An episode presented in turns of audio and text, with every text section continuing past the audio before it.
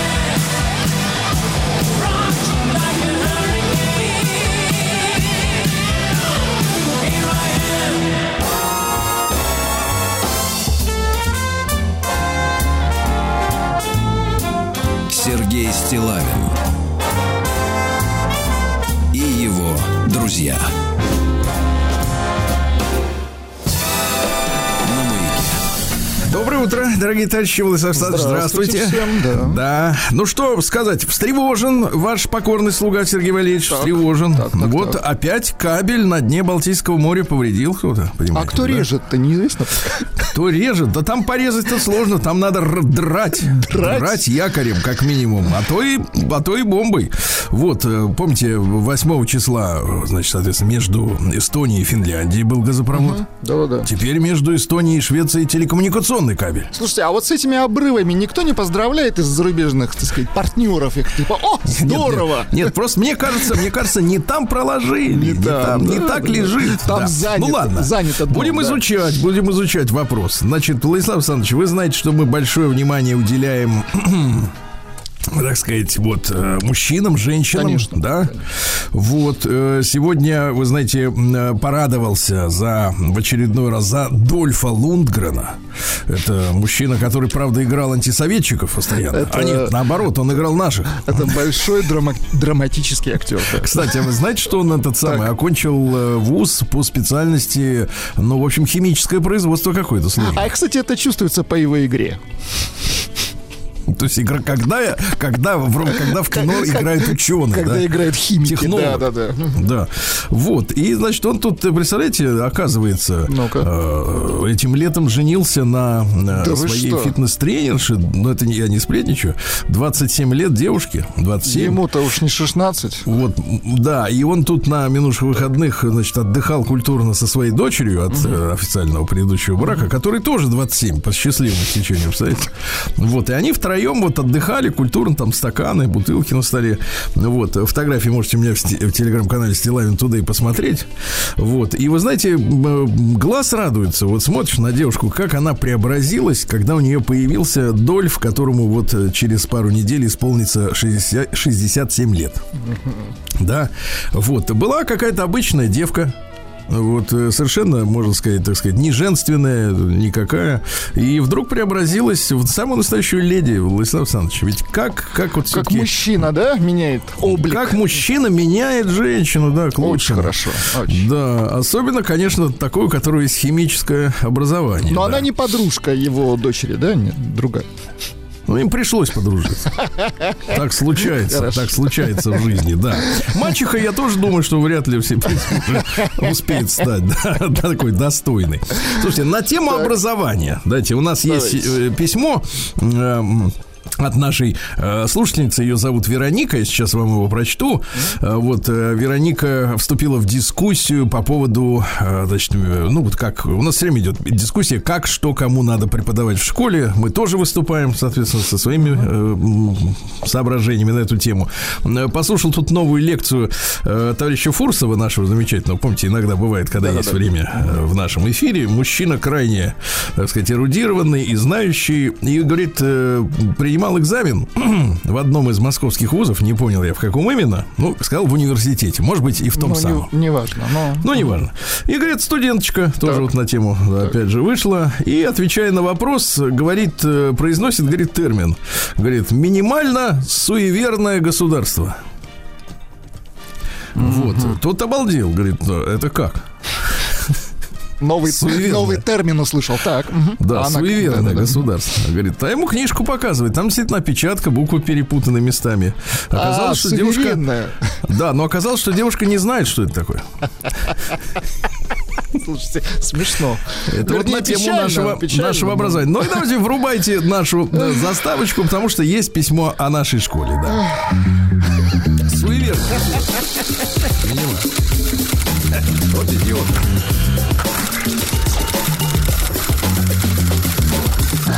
Приемная нос. Народный омбудсмен Сергунец. Пишет нам девушка Вероника. Добрый день, Сергей Валерьевич. Как обычно, по дороге на работу слушала с мужем ваш утренний эфир. Видишь, муж развозчик. сегодня было обсуждение, это было 16-го, по- поза- поза- поза- позапочера. Да, сегодня было обсуждение интересной темы про преподавание иностранных языков в школе. Ну, многие слушатели подключаются к этому обсуждению. Один из слушателей возмущался, что английского языка слишком много, намного больше, чем уроков русского языка. Вероника. Я имею диплом учителя французского и английского языков. Хотелось бы, хотел бы выразить свое мнение, и я не согласиться с тем, я читаю, как написано, и я не согласиться с тем, что сейчас нам иностранные языки не нужны. Во-первых, про- по количеству часов. Конечно же, самого предмета, как русский язык, меньше. Так. То есть она подтверждает Ага, этот факт, что ребята, подтверждает. Ну-ка. Но не надо забывать, а теперь внимание, но не надо забывать, что для нас это родной язык. В школе мы не учимся на нем говорить, как на иностранном. Ты смотри как, а? Жаль. У нас еще литература, история, да и все остальные предметы идут на русском языке. Пишет Вероника. Другое дело, что сейчас нет культуры чтения хорошей литературы. Все наше общение происходит посредством быстрых, коротких сообщений, где никто не задумывается о стилистике, правильном написании и так далее. И как итог, людям очень сложно связать пару слов при устном общении. Даже в бизнесе до сих пор иногда невозможно слушать презентации, не всегда понятно, а что вообще человек хотел сказать. Мгм. Во-вторых, пишет Вероника, иностранные языки, кстати, муж сидит, не жужжит, ничего не говорит. Во-вторых, иностранные языки учатся не в угоду иноземным товарищам. Никто не отменял такого понятия, как язык потенциального противника. Родине нужны разведчики. Четыре восклицательных знака. Единственное, с Вот чем мы можем согласиться. Врага да. надо знать в лицо и владеть его языком. То есть взять его лицо и овладеть его, его языком. язык. Да, да, взять его и завязаться языками. Взять в полон. Да, в-третьих, не угомонится Вероника. В-третьих, изучение иностранных языков очень полезно для общего развития. Развития, значит, Вероника, дорогая девочка моя, хотя вы наверняка взрослая, э, так сказать, женщина. Значит, э, детка, э, значит, смотри, какая история. То, что на русском языке говорят в быту, никаким образом не влияет на то, как человек э, На пишет, знание, э, да, русского языка. нет, как человек пишет, понимаете? Устная речь не имеет э, практически в русском варианте, это в белорусском и украинском языках, как, пис- как слышится, так и пишется, понимаете? Давайте на- начнем с этого. Там такой принцип. И это не хорошо и не плохо, просто принцип такой. В русском языке, если ты не изучаешь этот язык как свой, как не свой, ты все равно не понимаешь, как надо правильно написать, если не изучишь правила. Мила. Правила. Это первое, да? Поэтому бытовое общение, тем более, как вы правильно сказали, при помощи смс там и в, мессенджерах, ничему хорошему не научит. Если ты находишься среди идиотов, там, которые, например, считают, что точка в конце предложения это агрессия. Понимаете? Ну, это же идиоты. Вот, как можно у них к чему-нибудь научиться? Дальше, значит, смотрите, на тему э, э, языка потенциального противника. У нас есть замечательные военные вузы, откуда, я знаю, вышли замечательные эксперты, в том числе, э, теперь э, прекрасно работающих на телевидении и в структурах соответствующих, которые э, изучали языки иностранные именно с точки зрения взятия языка на фронте. Или, например, работы с э, оригинальными источниками в СМИ там и так далее, да, с разведданными на иностранных языках.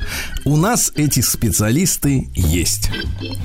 А каждому, кому не попадя, для этих целей знать иностранный язык не нужно, потому что его никуда на работу Да в там- такие структуры не возьмут. Там другой уровень обучения Вот. этому языку, а конечно, если нам они- придется сражаться за свою родину, извините меня, так, что на каждом углу будет уже иностранец, да, то тут уже его спрашивать нечего. Режь, кали души. Вот. Понимаешь? Прием корреспонденции круглосуточно. Кстати, над эмодзи тоже нужно подумать. .ру.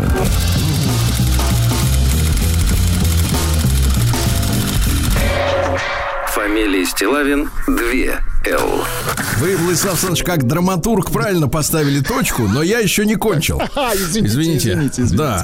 Так вот, я хотел сказать этой самой Веронике. Кстати, хотелось бы увидеть ваш Вероника портрет, чтобы из Лицо себя, как говорится, физиогномически представить, насколько моральный облик у вас силен. Да. Так вот, я вам скажу так, что так. касается изучения иностранных языков для общего развития, Сергей Валерьевич настаивает, и вы делаете вид, как будто я этого не говорю. Как будто вы не слышите и тупите, что я вам это говорю. Надо изучать языки народов России. Они гораздо сложнее, и для, если вы говорите для общего развития и для развития памяти, вы попробуйте адыгейский выучить. Хотя бы слов 500. Вот тогда вот там вот у вас разовьется и музыкальная память, и слуховая, и какая угодно. Вот. А, так сказать, а читать надписи на магазинах, мы эти надписи скоро все собьем на иностранных языках, правильно, Владислав Александрович? конечно. Н- Никаких вот этих шопов, понимаешь ли, как их там, что там они пишут-то? Ка- кафе, вот, кафе, Вот это вот. бар, Вот это Бариста. Бариста, вот это вот все. К ногтю всю эту заразу, бариста. Прием корреспонденции круглосуточно. Адрес стилавинсобакабк. Сомелье.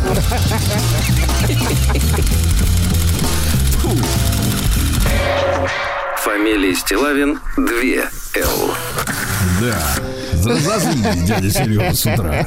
Я им говорю, блин, про языки народов России, они мне опять про развитие Ну, на, на, на, на, на, на, Сергей на Валерьевич, женщину языка. понять можно. Она топит за свой Женщину понять можно, она едет с интерес. мужем. Да, она, она обучает английскому и каком там еще Да. французскому. Ладно, давайте я преподам сейчас вам Давайте. очередной урок. Сегодня день рождения замечательного э, последнего русского символиста. То есть после него уже не было, после него читать нечего в этой, в этой стилистике. Вот, э, в 1872 мы в прошлом году отмечали 150-летие со дня рождения Михаил Алексеевич Кузьмин, без мягкого знака. Кузьмин. Вот. Он в 1905 году, смотрите, какой человек, вступил в Союз русского народа, поэтому его в советское время не очень уважали. Потому что Союз русского народа, он боролся за, так сказать, э, Известно то, что боролся Сергей Валерьевич. Да. А вот в семнадцатом году, в феврале, например, э, ну, членам Союза русского народа не выдали револьверы, к примеру.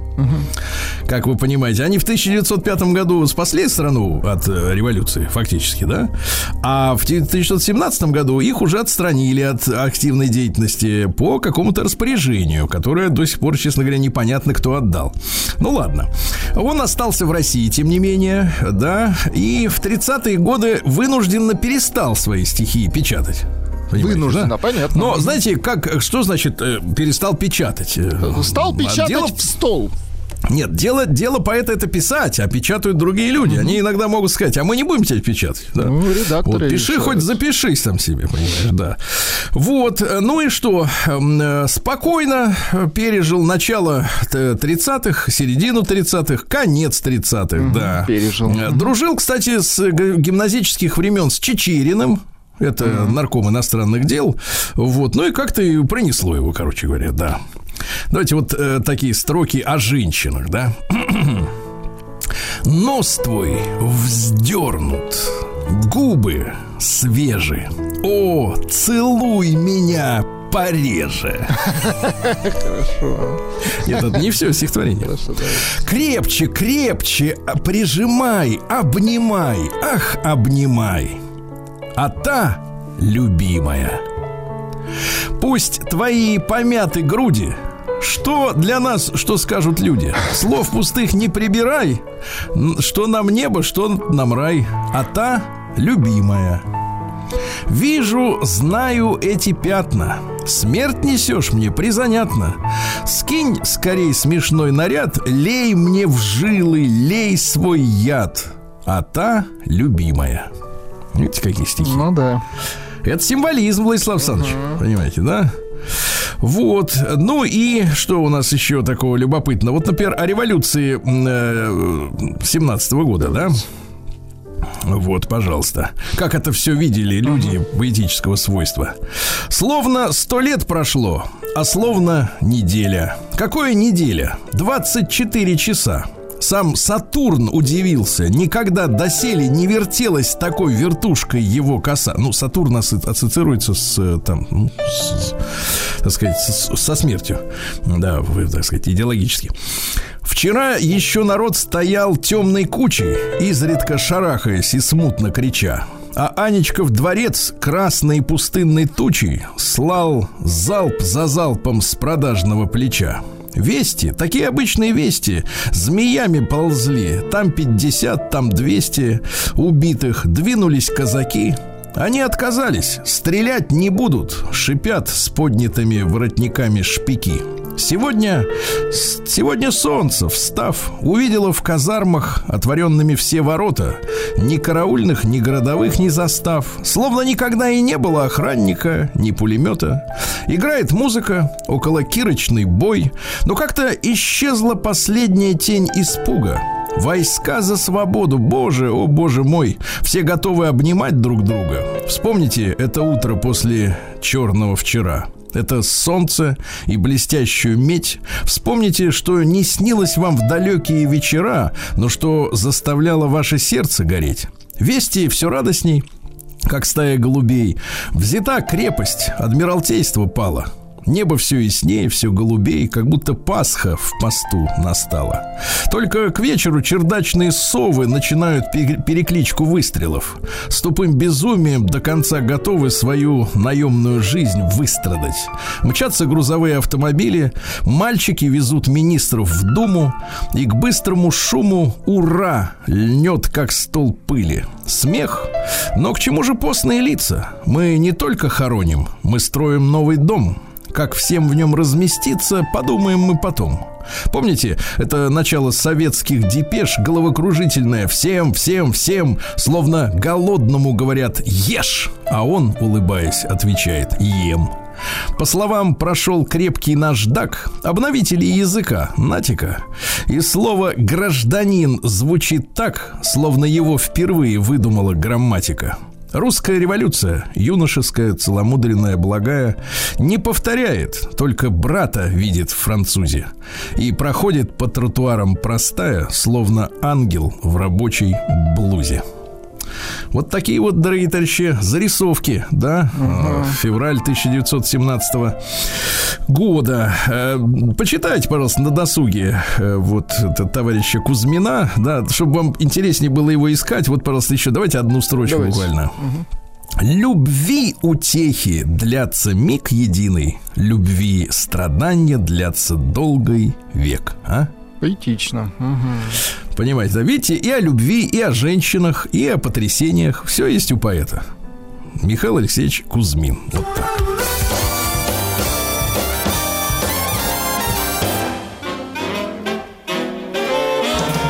Сергей Стилавин Ну что ж, дорогие товарищи, сегодня с 18 октября. Сегодня э, праздник, большой день евангелиста Луки. Вот, он был сирийским врачом, кстати говоря, сопровождал апостола Павла. Понимаете, Хорошо. да? Вот, сегодня день памяти войсковой казачьей славы. Вот, тоже с праздником, да. Всемирный день женского счастья сегодня, Владислав Александрович, да.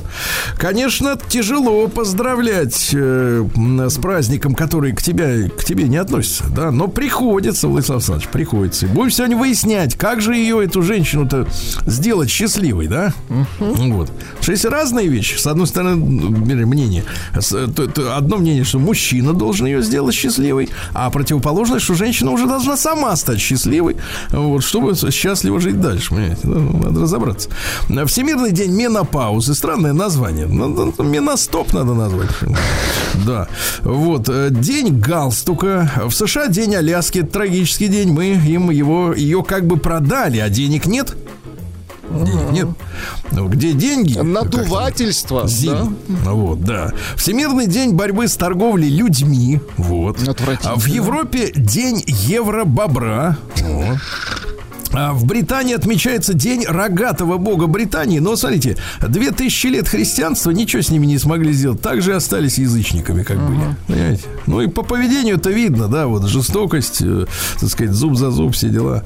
Всемирный день гитары, Европейский день бумажного пакета. Я тут обратил внимание, что в наших фильмах, Владислав Александрович, вот, которые снимают сериал, например, иногда, знаешь, нет-нет, да и раз в год посмотришь что-нибудь, думаешь, изменилось что-нибудь к лучшему-то. Вот, смотришь, люди идут в магазин и выходят оттуда вот с огромными бумажными пакетами без ручек.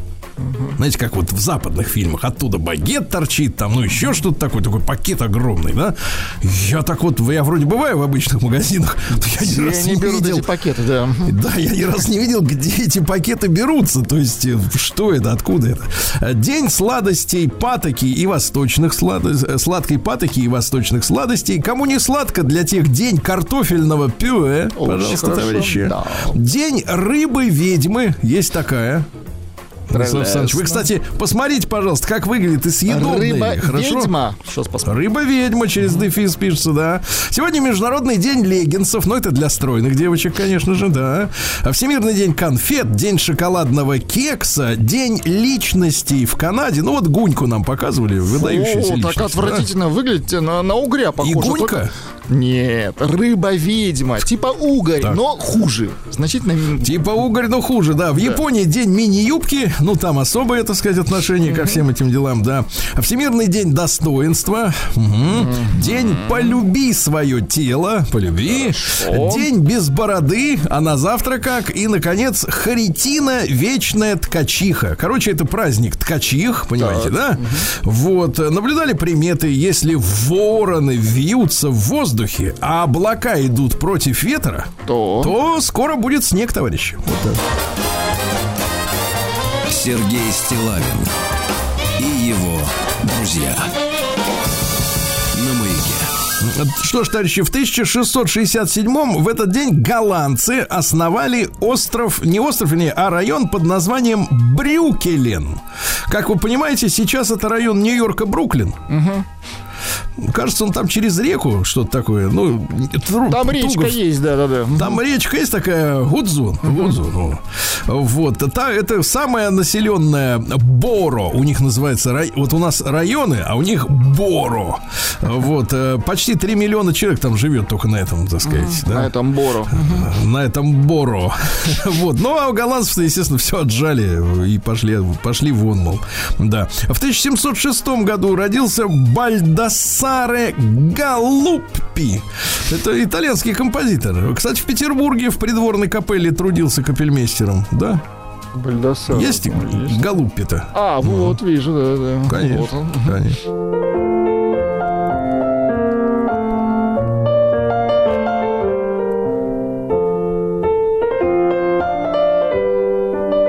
Знаете, сытая музыка. Сытая. Играть... Не пробивает на голод, в этой Нет, играет вообще вот нехотя. Ну, послушайте. У него же даже толстые пальцы, понимаете? Задумался над вопросом, почему клавиши на этой на пианинке такой ширины? Не пришел к выводу никакому. А, Среди музыкантов, говорят, э, Галуппи то же самое, что Рафаэль среди художников. Ну и вот и, и живите, как говорится, с этим, да. В 1723-м, товарищи, сегодня получается у нас юбилей. 300 лет мы будем, давайте, отмечать. На острове Котлин Петр I заложил крепость Кронштадт, главную базу Балтийского флота, так что Кронштадту шлем м, Привет. пламенный привет. Гип-гип, ура. Дамба сделала Кронштадт э, таким, соответственно, легко доступным районом города Питера, да. Здесь же появились первые водолазы, кстати говоря, да. Вот. И здесь знаменитые. есть, да, в Кронштадте единственная в России кольцевая чугунная мостовая. Представляете, из Здорово. колец из чугуна. Вот видите, не выковырчивали, значит, ее до сих пор. Вот, в 1738 родился Андрей Тимофеевич Болотов. Э, Ну, чем занимался-то? Был писателем и ученым. Потом его как-то вот э, отправили в отставку. Говорит, ты нам больше не нужен. И тогда он увлекся чем? Картофаном он увлекся, ребята. Молодец. Это человек тот самый, который притащил к нам в Россию уже картошку. Вместе с ботвой. И происходили даже картофельные бунты, да, когда крестьяне выступали, их заставляли сажать картофель. Можете себе представить? Но не рассказали, Заставляли. как употреблять. Вот, но решили проблему просто. Взяли поле, поставили часовых с винтовками. Вот, сказали, что красть картофель грех. Вот, ну и начали люди растаскивать, ра- начали сажать. Раз охраняют, значит, ценное что-то. ценное, да-да-да. Логично. А вообще, конечно, нам вредно с вами есть картофель, товарищи. Это не наше. Там другой Нет, крахмал. Сергей Это Валерьевич, Южная Америка. Ну, Сутошный полезен. Сутошный. нет, ну как суточный, я вам скажу так, 200 грамм в сутки, не больше. 200 грамм, ну, а едят-то килограммами, ну что вы. 200 грамм это другой, Сергей Валерьевич. Да, в тысяча... бои- Не боевые 200 грамм, да. В 1741-м Пьер Шадерло Амбруаз, Амбруаз Вот, Шадерло де Лакло, понимаешь? Люблю Да, Шадерло, Французский писатель, вот, э, ну, есть роман знаменитый «Опасные связи», там про женщин этих парижских красивых, ну, на тот момент красивых, да. Кстати говоря, при этом был изобретателем, помимо писателя, был артиллеристом и изобретателем. Например, придумал полые разрывные ядра для пушек. То есть раньше они летали, ну, просто летает, заденет так уж тебе край, а эти начали еще и взрываться. Ты понимаешь, какая история? Талантливый, да. В 1799-м Кристиан Шонбейн родился. Это немецкий физик, который открыл озон. Вот, придумал ему название, потом получил пироксилин, это нитроцеллюлоза, вот, которая взрывается. Ну, тоже вот, Потом видишь, открыл на- озоновую дыру. Ну, это уж другие, извините. Это другие, да. В 1847-м наш замечательный изобретатель, электротехник Александр Николаевич Ладыгин. Один из изобретателей лампы накаливания. Понимаете, какая история? Вот. э, Мы подарили фактически свет всей нем- немытой темной Европе. Понимаете, да. Темный, Да. точно. Вот. Конечно, она была во тьме, а мы ему их, э, их ем подарили, да. А Вот, в 1854-м Соломон Андре родился шведский, шведский инженер, который а, предпринял попытку добраться до Северного полюса на воздушном шаре. И замерз. Шар, я имею в виду. Ну, в общем, все замерзли там они. Понятно. Естественно, да. А в 1859-м Анри Бергсон, это французский философ-идеалист, уже после Первой мировой войны ему дали Нобелевскую премию по литературе. Он э, говорил, что э, подлинная и, м, значит, э, первоначально реальная жизнь, она пребывает в некой целостности, отличается от материи и духа. Ты понимаешь, какая история? Я понял, бездельник он. Также, что понял. говорил, жизнь, говорит, Так. не может быть схвачена интеллектом. Не может быть. Вот сначала нужно интеллект схватить, Сергей Валерьевич, а потом уже жизнь. Схватить. Где же его хватать? Не хватает на всех. Схвати его за рот, за 20. Вот. Ну что говорил-то, мы познаем человека не потому, что он знает, а потому, чему он радуется. Хорошо, красиво. Вот видишь, дебил смеется, как другой поскользнулся на льду. Значит, дебил, правильно? Вот. Вот так мы их и познаем, да. Ну, про Кузьмина я вам уже сегодня э, рассказал с утра пораньше, да, товарищи. Дальше. В 1894-м Юрий Николаевич Тынянов родился. Это пи- писатель наш, да. Вот. э, Что же у нас? Участник был Апояза. Э, Апояз это в сокращение такое, чтобы бумагу Так, что экономить. это за изучения поэтического языка, иначе общество изучения теории поэтического языка. Это вот э, стиховеды, так их называли, стиховеды, сейчас забытое слово, в начале 20-х годов туда входили кто? Э, Пяст, Гинзбург, Брик. Помните, Брик, который э, на кухне прятался, пока с Лилией Брик Владимир Владимирович Маяковский общался? В общем, размножали А- поэтов, нет, нет. Сергей Валерьевич. А потом наоборот. Сергей Стилавин и его друзья на маяке. Что ж, друзья мои, э, в этот день, в 1901 году, родился Владимир Григорьевич Захаров, замечательный композитор, народный артист Советского Союза. Он сначала был руководителем муз- музыкального э, хора, ну, да, имени Пятницкого. Вот. э, Ну, а потом вот песни, например, такие, как «Ой, туманы мои, растуманы», а? Есть у нас, ну давайте. Да. Туманы мои, растуманы. Такая электронная культура, да, присутствует? Какая-то э, дискотечная версия, да. Хорошо. Да. Представляете, медленный танец, пригласить даму на такой танец, вот э, на медленный, под такую музыку. Пока играет, можно наговориться вслась, да? Вот, да. В 1914 году впервые подводная лодка в бою потопила другую подводную лодку. Это в Первой мировой войне, естественно, как вы понимаете, английская субмарина затонула после того, как немцы ее торпедировали. Вот, видите. Э, В шестнадцатом году Хабаровский мост, знаменитый через реку Амур, э, запущен и завершилось в этот день строительство Транссибирской магистрали на территории Российской империи. Видите, какая Очень хорошо, замечательная да. история, да. Э, Бывал, наблюдал. Мост уже другой пересобрали, но тем не менее, так сказать, красота невероятная. Бывал лично. В 1919 году Анита О'Дей родилась, американская джазовая певица. Вообще была хористкой, потом танцовщицей, вот, а потом запела. While tearing up a game of golf. Хорошо. I may make a play for the caddy, but when I do, I don't follow through. К сожалению, вела безрассудный образ жизни. Наркотики и спиртное стали составляющей ее творчества. Представляете? А вот по песням не скажешь, да? Нет, голос Песни шикарный. приличные. В 1919 году приехавший в Петроград э, председатель Реввоенсовета Лев Давидович Троцкий, ну, вернулся из командировки из рабочей, так. издал приказ, обороняющий город 7 армии, э, не писать э, ложных сведений о жестоких боях там, где была жестокая паника, за неправду карать как за измену. Военное дело допускает ошибки, но не ложь, обман и самообман. Видите как? В девятнадцатом году родился Пьер Трюдо. Это папаша нынешнего вот этого придурка канадского. М, Вот, возглавлял 15 лет. Вообще был богатым квебекским адвокатом. В 51 году приезжал в Советский Союз. Вот. э, За что ему, кстати говоря, запрещали долгое время въезжать после этого в Соединенные Штаты, где антикоммунистическая истерия была. Вот. э, Вообще он принимал участие в стачке шахтеров. Знаешь, какой папаша был? В стачке шахтеров Приличный принимал был участие. папаша-то. Да. А сынок на ЛГБТ м, эти самые митинги ходит в розовой рубашке. Да, вот так вот. Лучше в шахту спустился, гад. Дальше у нас... э, м, и в этот день, э, в 24 году, принят декрет об обязательных прививках против оспы в Советском Союзе. Да. В 26-м Чак Берри родился. Понимаете? Есть у нас, да, Ну. рок-н-ролльщик. Maybelline, why can't you be поскакали.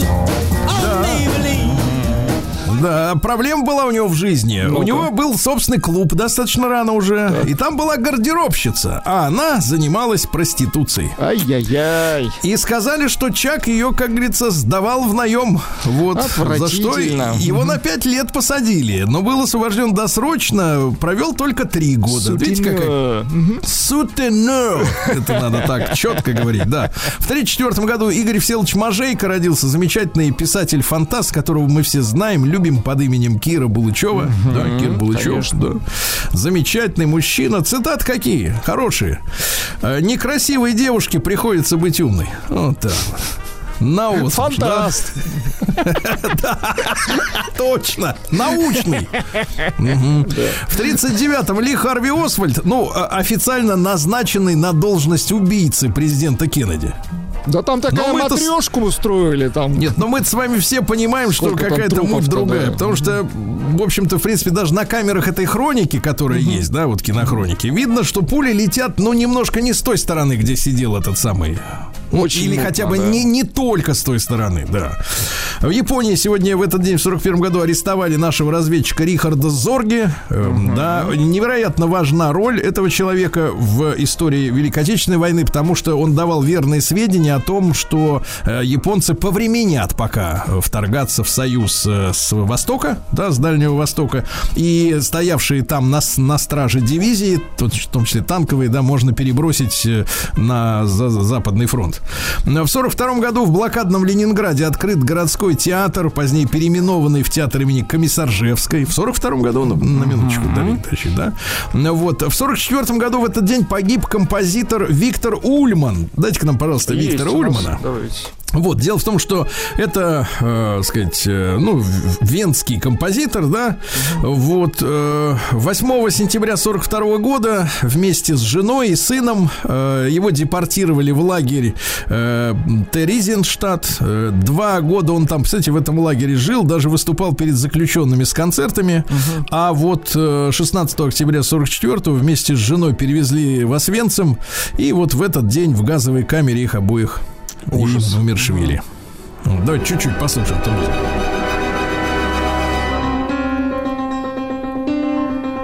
Вот. Ну Вот, да. видите, отличается от Галупи коренным образом, правильно? Другой Музыка. коленкор. Мгм. Совершенно другая история, да. В 47 году с полигона Капустин-Яр произведен первый в Советском Союзе запуск баллистической ракеты дальнего действия. Полетела, да? родимая. Да. Да, полетела и летать будет. Вот, что еще любопытного. Ну, помянем Сергея Леонидовича Доренко. В 59 году родился, да. Скоропостижно от Помним. нас от всех ушел, к сожалению, да. А в 60-м году первый полет э, произошел от самолета амфибии Б-12. Вот, это Косовское бюро Бериева. Вот, самолеты, да.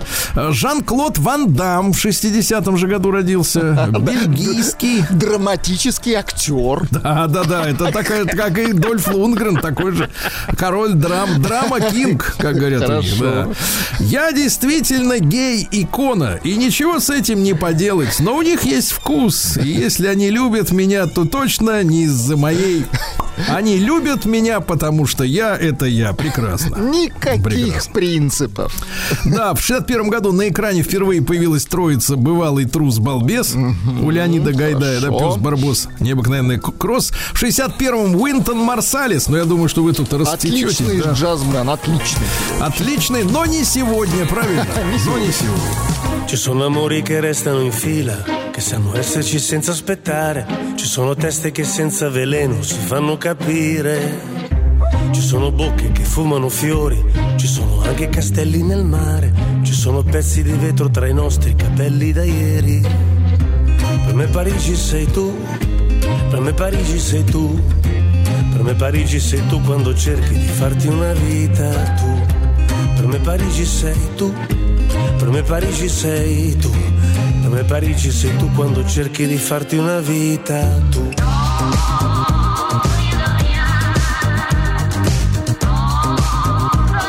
Sei tu l'occasione per rendere tutto migliore e te lo dicono in tanti e te lo dicono stanchi. Sognando confini divisi soltanto da fiori e non dare di pungenti senza coltelli tra i denti. Adoranti. Se sono morti non parlano più, se sono vivi non sanno ascoltare, se sono ricchi diventano come dei cani a guinzaglio tu. Per me Parigi sei tu, per me Parigi sei tu, per me Parigi sei tu quando cerchi di farti una vita tu.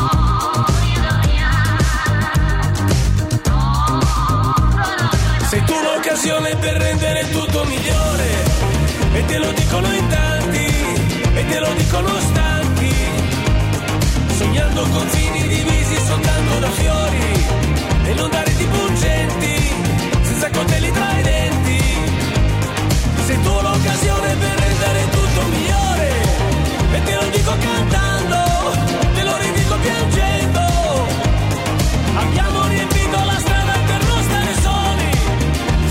reti pungenti, senza coltelli tra i denti. Il tuo scudo saranno i miei occhi stupiti e adoranti. Me Parigi sei tu. Me Parigi sei tu. Me Parigi sei tu. Me Parigi sei tu.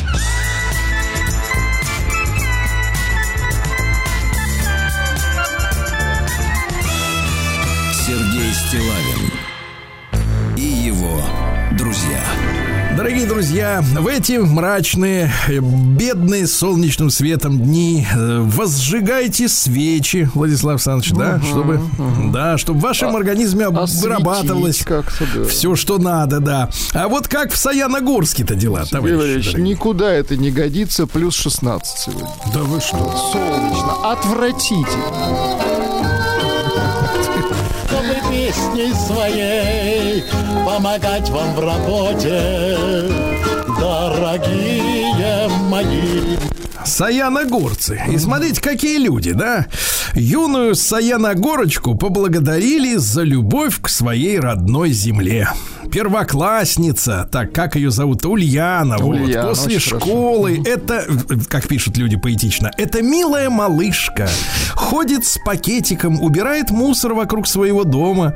Ульяна признается, что ей просто хочется, чтобы в городе было красиво. А За одной из уборок э, территории Ульяну застала руководительница общественного движения «Вязальный спецназ». Спецназ. Застала да. ее, да, за этим И делом. подарили девочку плюшевого мишку вот в качестве премии. Молодцы. Понимаете, какое? Да. Но иначе бывают дела. В городское управление полиции обратилась женщина с заявлением о краже. Говорят, пропал телек за 4000 рублей. Выяснилось, что во время, э, так сказать, очередной попойки Так. у э, женщины-соседки кончился алкоголь. Э, В состоянии поиска горячительного она наткнулась на незапертую комнату, дергала все ручки подряд. М, Вот, и стырила оттуда телевизор, снесла в ломбард, пропила. 6 лет свободы теперь проведет трезво. Мгм. Трезво променяла, да, свободу на трезвость. Вот, э, житель Саиногорска похитил чужое имущество, инсценировав кражу со взломом. Он решил проявить изобретательность, э, однако этого оказалось мало, чтобы одурачить полицейских. Будущий режиссер-постановщик, да. Да, вместо машины Саяногорец э, э, купил ценный опыт жизненный, да. А Какая пришла идея в голову? Купить автомобиль жене. Надо крепко подумать, товарищи, прежде чем вот на такое решаться. Ну, в итоге нашел человека, что якобы в Томске есть машина, продает по-быстрому, поэтому дешевле. Тот сразу загорелся. Как же, хочется ведь сэкономить, да? Конечно. В итоге перевел 50 тысяч предоплаты, и все. И все, да. Вот, что ж дальше? Э, Мужчину подозревают в распространении нелегальных сигарет. 88 тысяч пачек у него взяли. Представляете, сколько? да? Нелегально. Это без табака, что ли? Нелегально, это значит, видимо, удовольствия от него никакого. Вот. э, Что же еще любопытного? Саиногорская таксистка Татьяна спасла пенсионерку от мошенников. Получила выгодный заказ. Говорят, надо отвезти пакет с вещами. Но чаевые Татьяну насторожили. Обещали тысячу рублей. Это слишком много. Вообще и для тех мест тем более, да? Она приехала, смотрит, там стоит пожилая бабуля со свертком. Из телефонного разговора подслушано, она поняла, что передает деньги мошенникам и отговорила. Но мошенники, кстати, не угомонились, они вызвали полицию.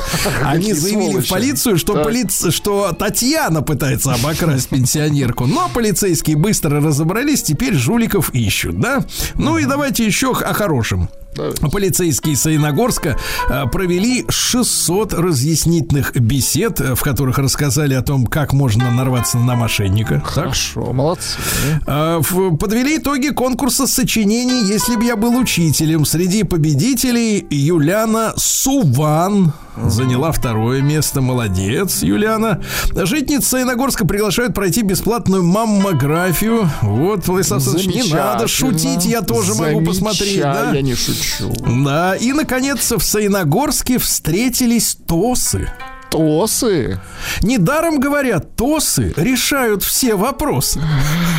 Есть стихи, Владислав сейчас это стихи. Давайте стихи. Да. ТОС, Содружество соседей, у нас общие дела. На работу и на праздник мы как дружная семья. А? Талантливо, что сказать. ТОСы. Сергей Стилавин на маяке. Вы, кстати, посмотрите, как это хоть расшифровывается, да, даже я не понимаю, даже о чем идет речь. Значит, большинство россиян, 74%, поддержали идею создания зоополиции. Это, Владислав Александрович, не когда звери в форме ходят. Это наоборот, когда зверей контролируют специальные Это наоборот. Хорошо. Наоборот, да. Вот, э, родители рассказали, с какого возраста они отпускают ребеночка одного и пользоваться общественным транспортом. 25% говорят, э, как только пошел в школу, уже сразу и на автобусе поехал. Еще столько же говорят, что нет, раньше 11 лет, конечно, рановато. Рановато, да. Да. А трихолог дал советы страдающим от выпадения волос людям. Если волосы выпадают с зудом, если больно, тогда надо к трихологу. А если опадают как листья... А если с такой радостью, то не надо. да, то зачем же? Кора- по- польза- лови момент. Ну что. А Сергей Витальевич Безруков. Кстати, сегодня 50 лет исполняется Сергей Витальевич-то. Поздравляем. С днем рождения, да. А, поймал, вот смотрите. У нас д- есть стихи, такая- кстати, не хотите? Не, не, не надо, это, это- самому перешлем послушать. Да. Так вот, Сергей Витальевич вместе с массовкой на съемках фильма поймал, и дальше такая странная цифра, поймал 17 рыб. Мне казалось, что новость должна была быть в честь дня рождения поймал всех рыб. Правильно? Что значит 17? Съел. Да, в Русской Православной Церкви раскритиковали новую купюру тысячерублевую. Церковь недовольна отсутствием креста на храме на купюре. Это кто ж там, что ж там за художник в этом Центробанке? Или кто там это все малюет? Значит, то есть как это? Церковь на купюре есть, а креста нет? Дизайнер. Вот им, так надо этих всех дизайнеров, понимаешь ли? Как минимум, да.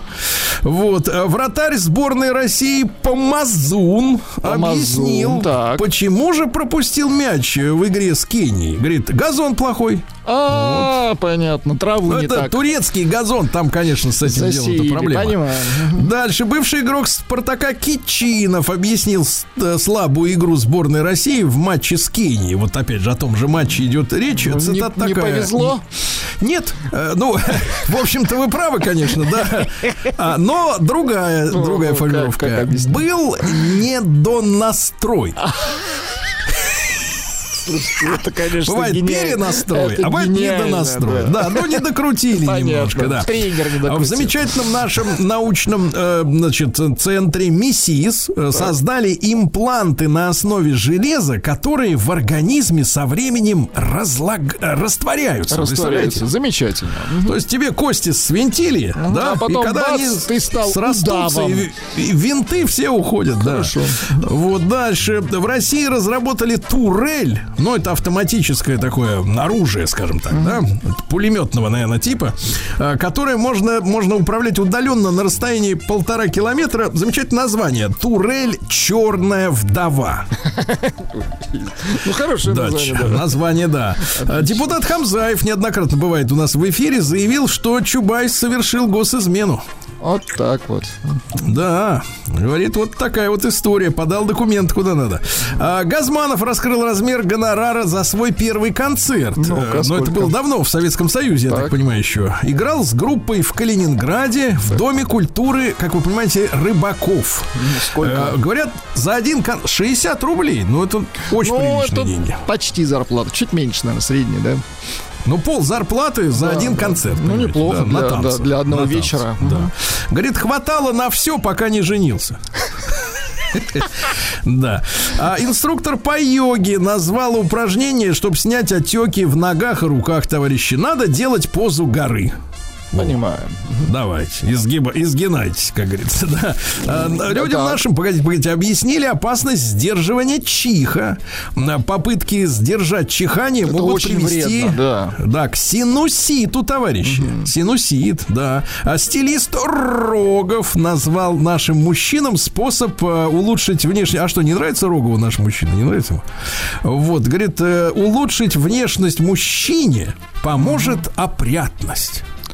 Интересно, какие мужчины нравятся Рогову? Вот, просто. Опрятные, это же ясно. Это Из ясно, этого ясно. сообщения. Ясно, ясно, ясно, это же ясно. Вот, сексолог назвал идеальную продолжительность прелюдии. Ну, тут вообще космическая новость, ребята. Я даже фамилию назову. Сексолог Андреев. Не встречал, но понимаю. Значит, слушайте, он заявляет о том, что 20 минут. Это...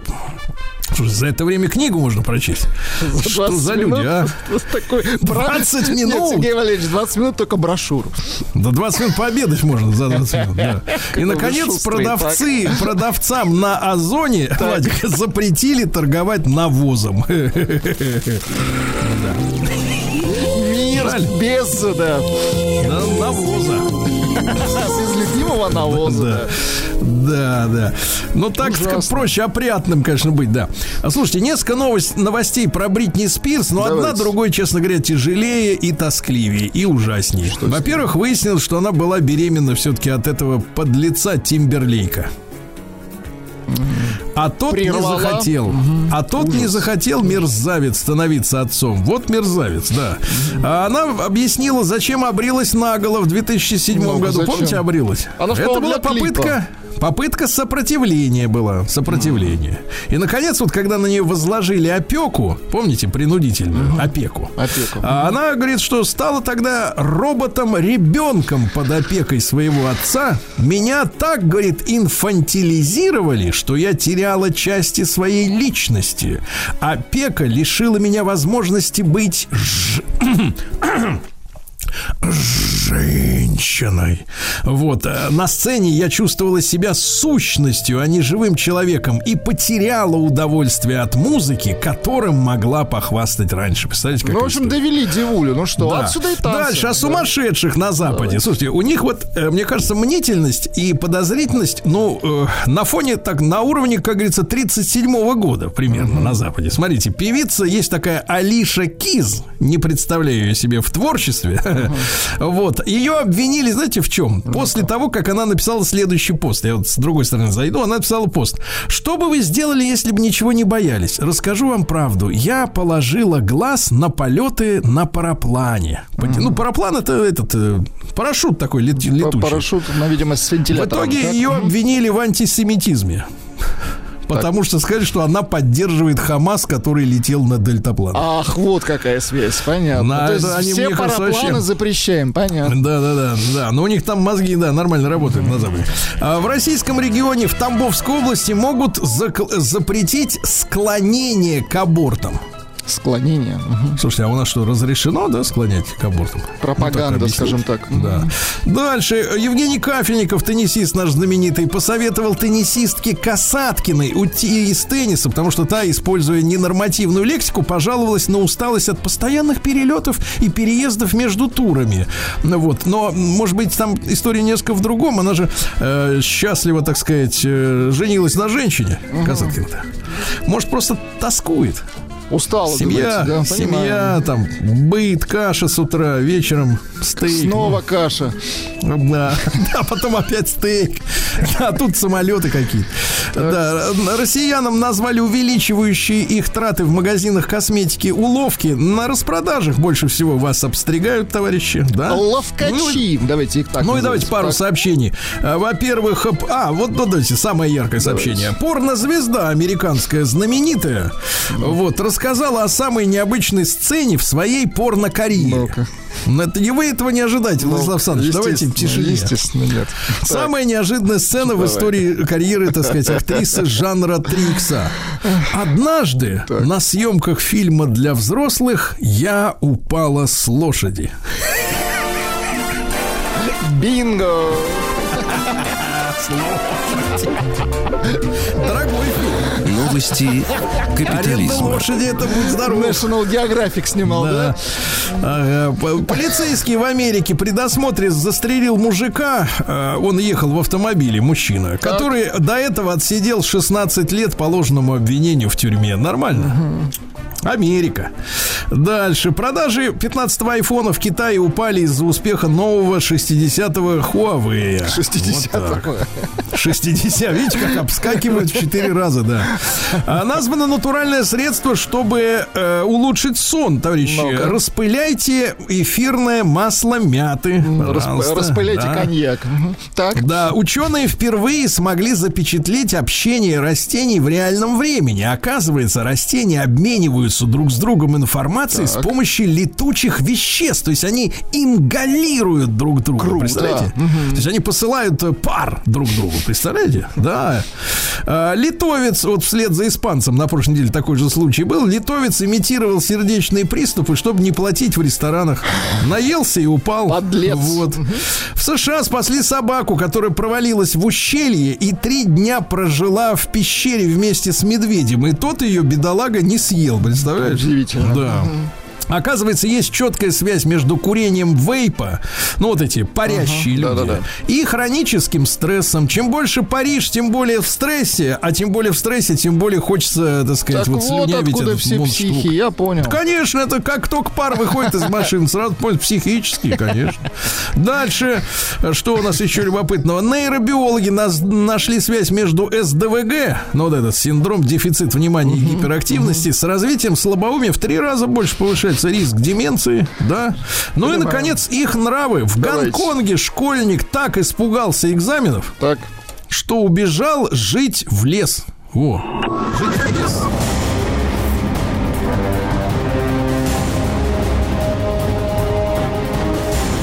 А в лесу сдал все экзамены.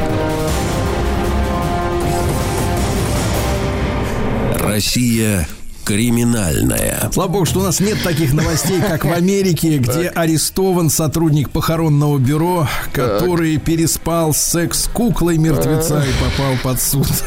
Какая, какая мерзость. Америка, это Америка, Владуля. Да, я это специально их подбираю, такие новости. Конечно, чтобы вы понимали, что у них там Просто происходит. специально мы А у нас по-другому, а у нас все, все получше. Две российские пенсионерки, Так. бабки, 61 год и 67, попались на торговле героином.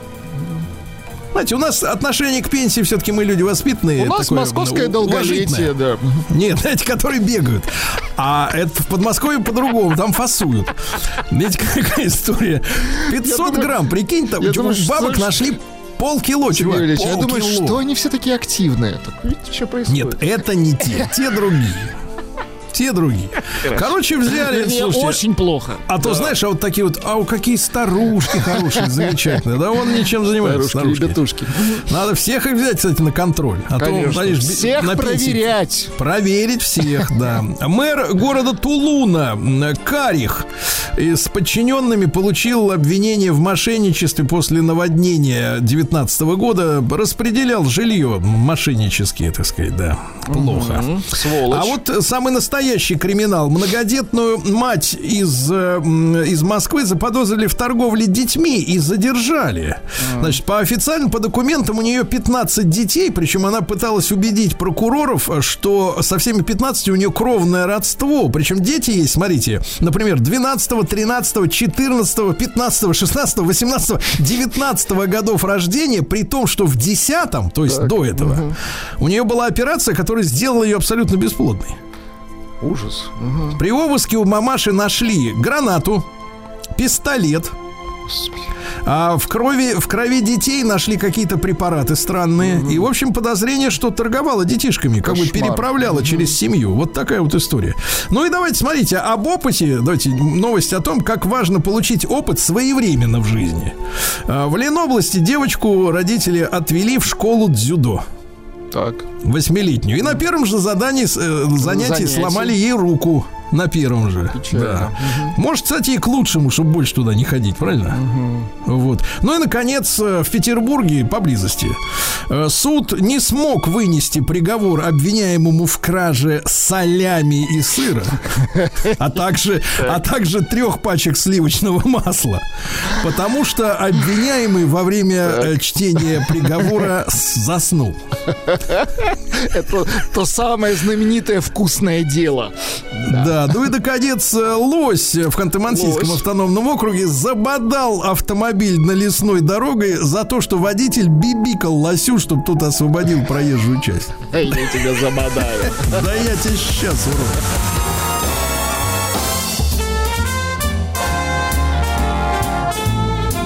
Сергей Стилавин и его друзья.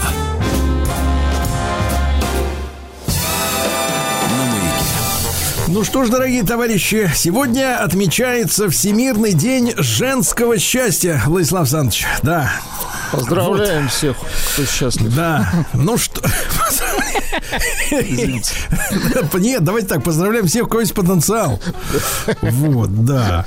А, да. Ну что же, надо с этой историей со всей, конечно, разобраться, потому что несчастных много в этом смысле, да. И, и- а те, кто, кому кажется, что он счастлив, надо разобраться, а так ли счастлив, как надо. Тоже вопрос серьезный. Ну и вот Александр Михайлович Фе- Федорович сегодня с нами, психиатр, психотерапевт. Александр Михайлович, доброе утро. Да. Да, здравствуйте, здравствуйте, доброе утро. Да, Александр Михайлович, ну у нас есть на повестке дня два вопроса. Во-первых, как э, женщина понимает и как ей внушают, что такое женское счастье, да, то есть вот как бы э, такая сложившаяся картина, и, и что ей на самом деле нужно, на самом деле, да, может быть, она ей об этом не рассказывает, чтобы действительно ощущать себя счастливым, ну, человеком, давайте скажем так. Ну, зачастую, ну или, скажем так, по большей части, а, как раз то, что внушают, и есть то самое. То есть вот этот вопрос такой специфической реализации, то есть соответствия неким социальным дискурсам, а, этим самым достижениями, этими самыми, как раз это самое счастье определяется. По большому счету счастье это очень субъективный момент, и он э, не, как бы сказать, не всегда коррелирует особенностями восприятия именно извне, то есть социума, который диктует, что счастье это когда у тебя есть вот это, вот это, вот это, то есть достижение. Вот. И эти достижения в женском формате, в женском варианте очень четко должны коррелировать с возрастной парадигмой. Там вот все должно вписываться. Вот в этом возрасте ты должна родиться, вот в этом возрасте должен состояться пубертат, в этом э, должен состояться твой партнер, ну и далее по списку. Вот. И когда речь заходит о том, что формируется ячейка общества, именно женщина ее формирует, потому что мужчина в ее руках в этой части инструмент, вот, собственно, как раз это счастье приключается, откуда, собственно, и берутся идеи о том, чтобы а, выйти замуж успешно, да, вот, что это такое? В мужском понимании, это а, трудно такой воспроизводимый процесс, вот, но это должно быть успешным. И тогда, собственно, вот это счастье, оно формируется из целого из целого списка, э, который э, достижений, который должен соответствовать возрастной схеме. Вот, на мой взгляд, именно это и будет определять женское счастье. Александр Михайлович, то есть давайте делаем вывод. То есть получается, а, а, с женское счастье продюсируется, а, ну скажем так, общественными какими-то социальными а, масс-медийными, ну то есть культурными, а, так сказать, а, стереотипами, форматами, а, образами, да, то есть, а, то есть вот а, надо соответствовать тому, что пропагандируется, да, фактически Да, есть- в общественном пространстве. Совершенно верно. То есть через социальную призму, собственно, и определяется вот это самое счастье, откуда мы берем такие странные механизмы про успех, удачу и так далее. А, И в зависимости от того, какие течения превалируют в тот или иной момент времени в социуме, вот именно они позволяют вынести это суждение, еще раз повторяю, именно с точки достижения. Потому что у мужчин это происходит немножечко иначе. Они больше включены в процесс удовольствий. Вот. А женщина – это именно оценка достижений. Так, это, слушайте, кстати, очень интересно. Мужчины, давайте фразу запомним сегодня от товарища Федоровича, мужчины включены в процесс удовольствий. Вот, а у женщин достижения, да? То есть, слушайте, а откуда тогда берется это вот, вот эта вот ерунда, когда женщина говорит, я хочу встретить мужчину достигатора. То есть она свои э, стандарты счастья переносит на человека, для которого они, в принципе-то, чужды, да? То есть мужчина смотрит, да какой я достигатор, я живу спокойно, а, пришел с работы, накатил чайку, да, травяного, посмотрел телевизор. Ну что, зачем мне упахиваться на трех работах? Вот у меня нормально все, я получаю удовольствие от жизни здесь и сейчас. А ее прямо всю коробит. Она говорит, ты должен быть достигатором. Что ты лежишь на диване? Иди работай, иди, иди- иди под- делай подвиги. А это ее схема, да, это ее схема, а, так сказать, жить от а, достижения к достижению, да, то есть вот эти этапы какие-то преодолевать постоянно. Аб- Абсолютно верно, абсолютно верно. И зачастую, ну, по крайней мере, а, я ориентируюсь по большей части на свою профессиональную деятельность, потому что как-то вот а, каких-то исследований научных или каких-то работ по этому поводу нет. Это такая табуированная тема. Вот, потому что мы же в семейном обществе пребываем все. Так вот, в этот момент мужчина, объединившись а, под э, действием своих нейромедиаторов и всяких гормональных всплесков, становится таким инструментом.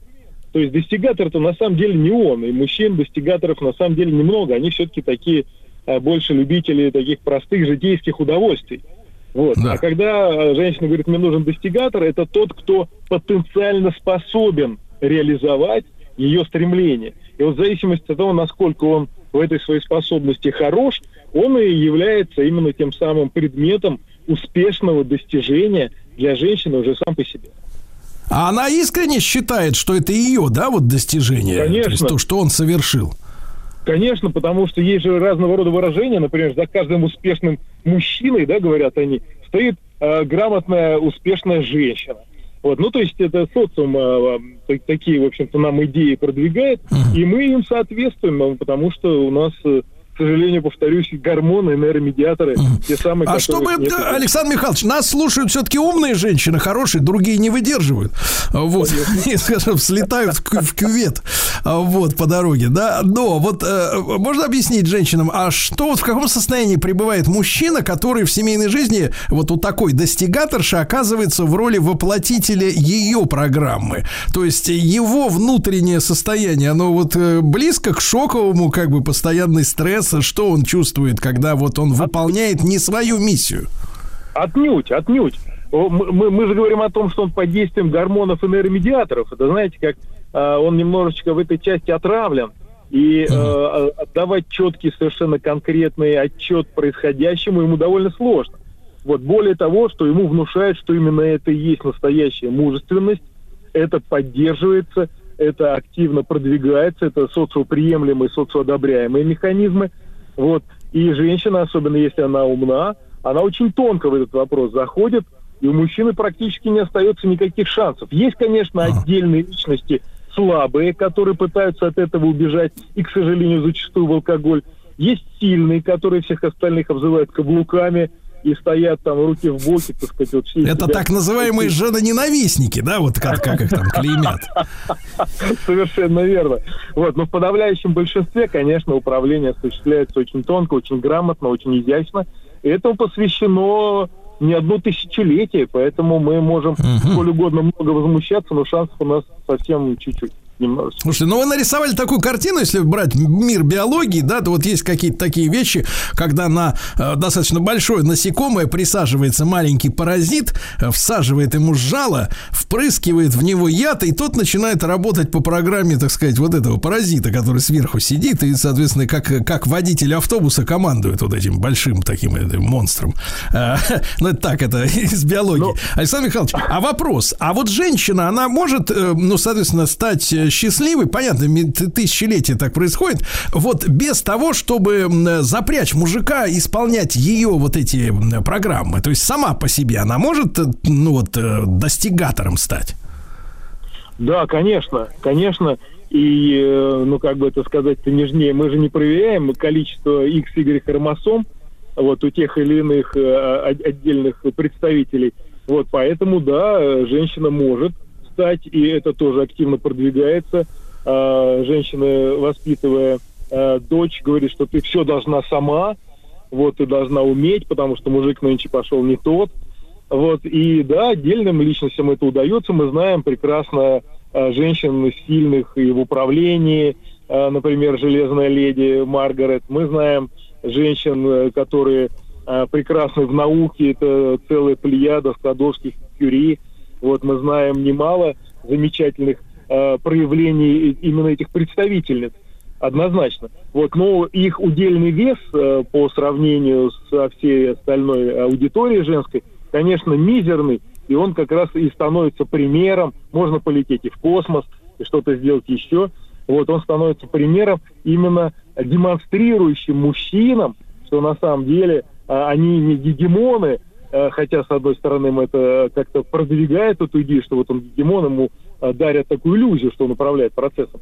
Вот, но на самом деле это такая тонкая игра социальная, социопсихологическая, где мужчина, ну, по-любому, наверное, в проигрыше, и в зависимости от того, насколько женщина в состоянии его убедить в том, что ему вот сейчас очень хорошо, наверное, будет состоять и ее счастье, и его опосредованное. Она будет несчастлива, если э, несчастна, если он будет плохо стараться достигать э, тех планов, которые она наметила. Вы знаете, стараться и достигать это не совсем одно и то же. Вот. Он может прилагать немало усилий для этого, но вот э, чтобы у него получалось, э, конечно, этого немножко мало, потому что мужчины тоже так или иначе немножко разные, у кого-то больше способностей, у кого-то меньше возможностей. Вот, поэтому и существует... Правильно я понимаю, Александр Михайлович, что у женщины стоит-то главная перед ней задача э, выбрать из, э, соответственно, мужского племени такого, который потянет ее планы. И вот э, если она ошиблась, то она, в принципе, превратит жизнь мужчины в ад, потому что она будет ему мстить за то, что она ошиблась, выбрав его. Вы, вы абсолютно четко, точно и прям вот слово в слово выразили мою мысль, прям сняли с языка. И я думаю, что это как раз такая тема глобальная. А, пусть простят э, меня женщины, которые нас слушают. Я, а, меня часто обзывают женоненавистником, но на самом деле у нас сейчас разговор профессиональный. Поэтому я как мужчина, конечно, думаю чуть-чуть иначе. Вот. Но как специалисты. То есть у вас раздвоение, да, произошло внутри? У меня границы есть, Сергей. Вам еще домой возвращаться сегодня, я понимаю, да. Хотя до вечера далеко, можно как-то найти компенсацию. Вот, я понимаю, вас подслушивает. Да, Александр Михайлович, ну, ну, то есть, то есть, вот, ну, а как найти уже, да, если, если, смотрите, если счастье, это, значит, соответственно, запрячь в, в упряжку своих целей выносливого и способного их реализовать мужчину, да, то, соответственно, путь к счастью у женщины, комби- согласуя э, свои хотелки с общественным направлением, да, основной вот идеей, да, вот этой э, счастливого человека, вот как раз не ошибиться в этом выборе. Такая сложная очень задача, потому что для мужчины все просто. Найти время просто прилечь на диван и получать удовольствие здесь и сейчас. Александр Михайлович Федорович, психиатр, психотерапевт. И сегодня, дорогие товарищи, мы отмечаем Всемирный день женского счастья.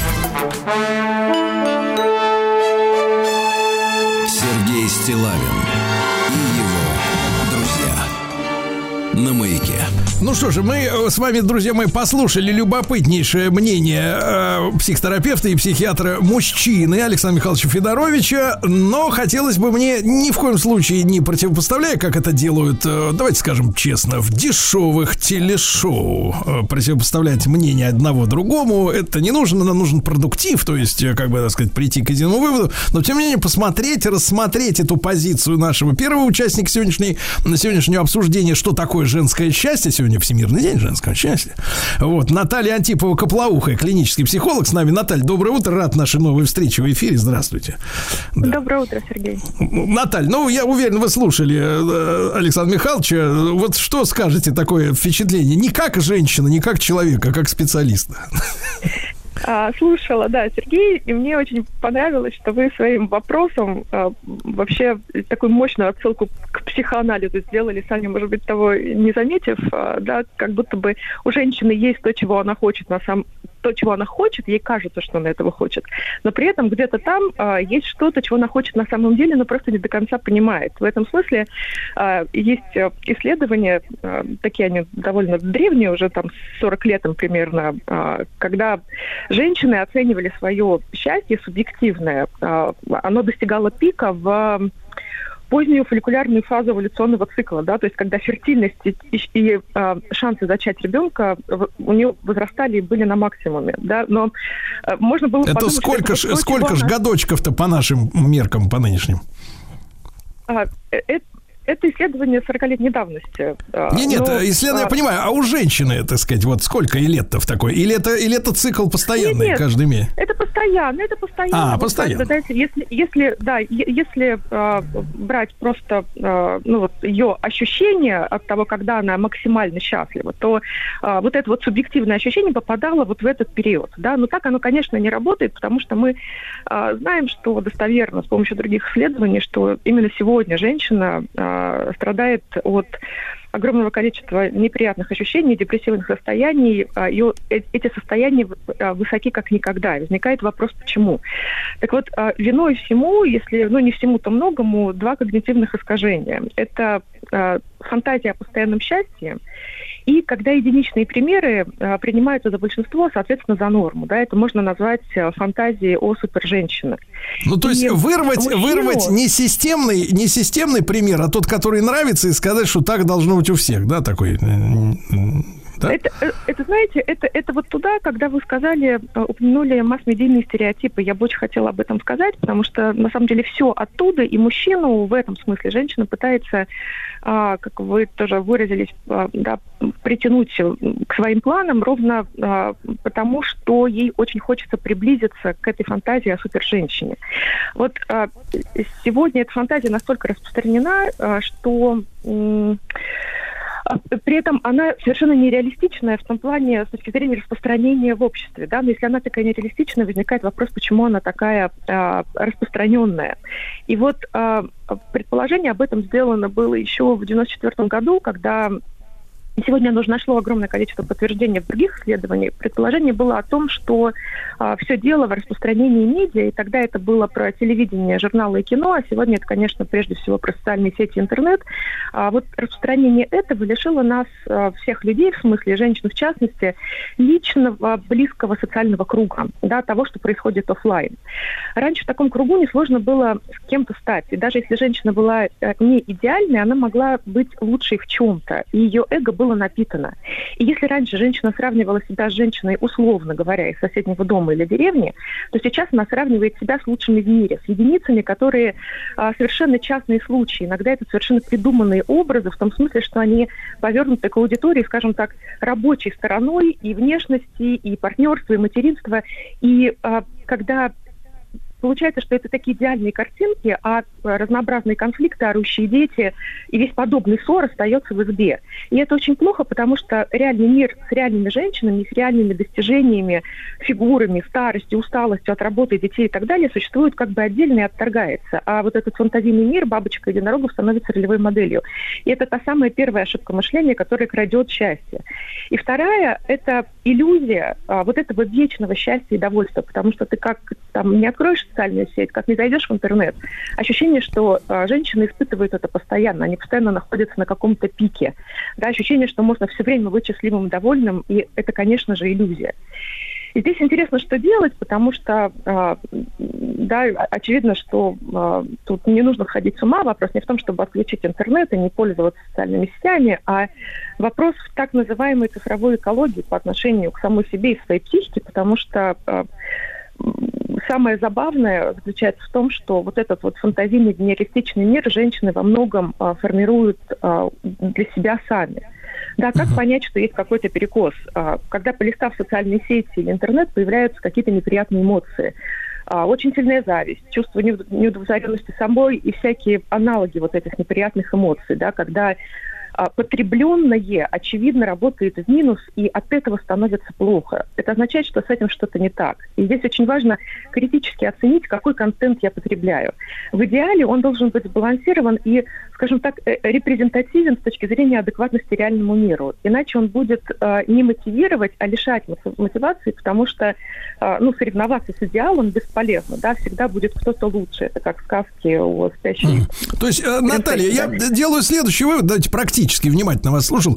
Э, Значит, надо на, на смартфон женщины, значит, конечно, это будет расценено как насилие над личностью, но мы же хотим спасти человека, вот, во благо его. Значит, установить программу из серии, ну, вот как есть родительский контроль, который не разрешает, например, школьникам ходить по порносайтам, да, и, значит, в нем будет ограничен круг интересов, где женщина, например, будет смотреть, что она должна смотреть, чтобы у нее ни зависть не возникала, настроение не портилось, значит, э, животные, ну, там эти собачки, котики пусть смотрят, жучки какие-нибудь, если вдруг ей там энтомология близка, да.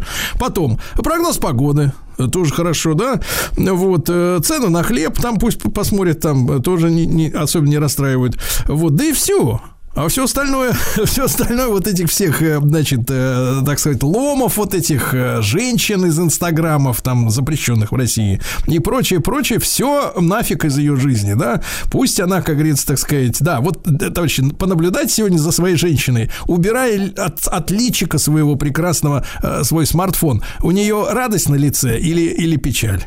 И делайте выводы, что с ней происходит, да. А Наталья Антипова-Коплауха, клинический психолог, и Александр Михайлович Федорович были у нас сегодня в гостях. Сегодня Всемирный день женского счастья. Будьте счастливы, дорогие товарищи женщины.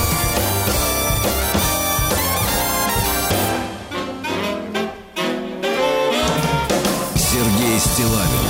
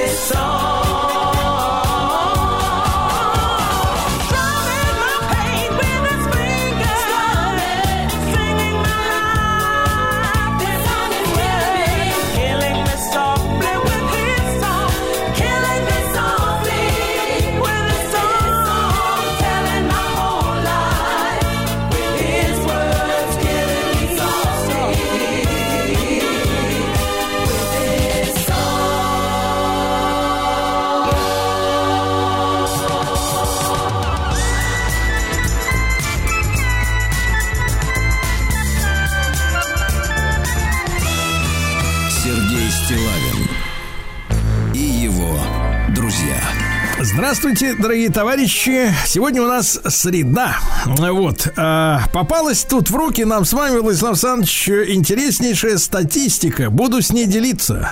Оказывается, каждый пятый работающий по пятидневному графику. У вас пятидневный график? Как и у вас. Вот, видите. А, Вот, так вот, с выходными в субботу и воскресенье. э, Каждый пятый сообщил, что самый продуктивный день для него это вторник. То есть вчера.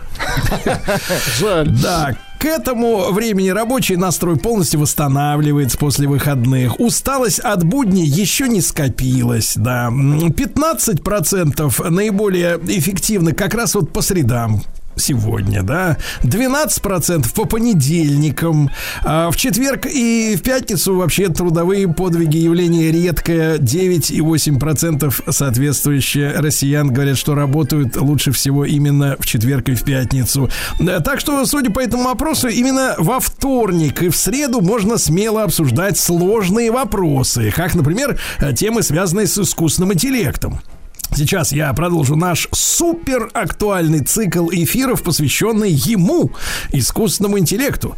Э, Тема развития искусственного интеллекта волнует многих, всех.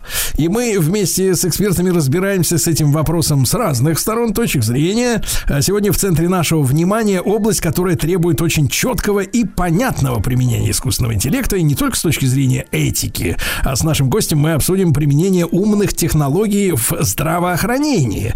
Как используется искусственный интеллект в медицине, как он помогает врачам и пациентам, мы будем разбираться. Я представляю сегодня с нами э, Анна Мещерякова, сооснователь и генеральный директор компании «Платформа Третье мнение». Анна, доброе утро. Доброе утро.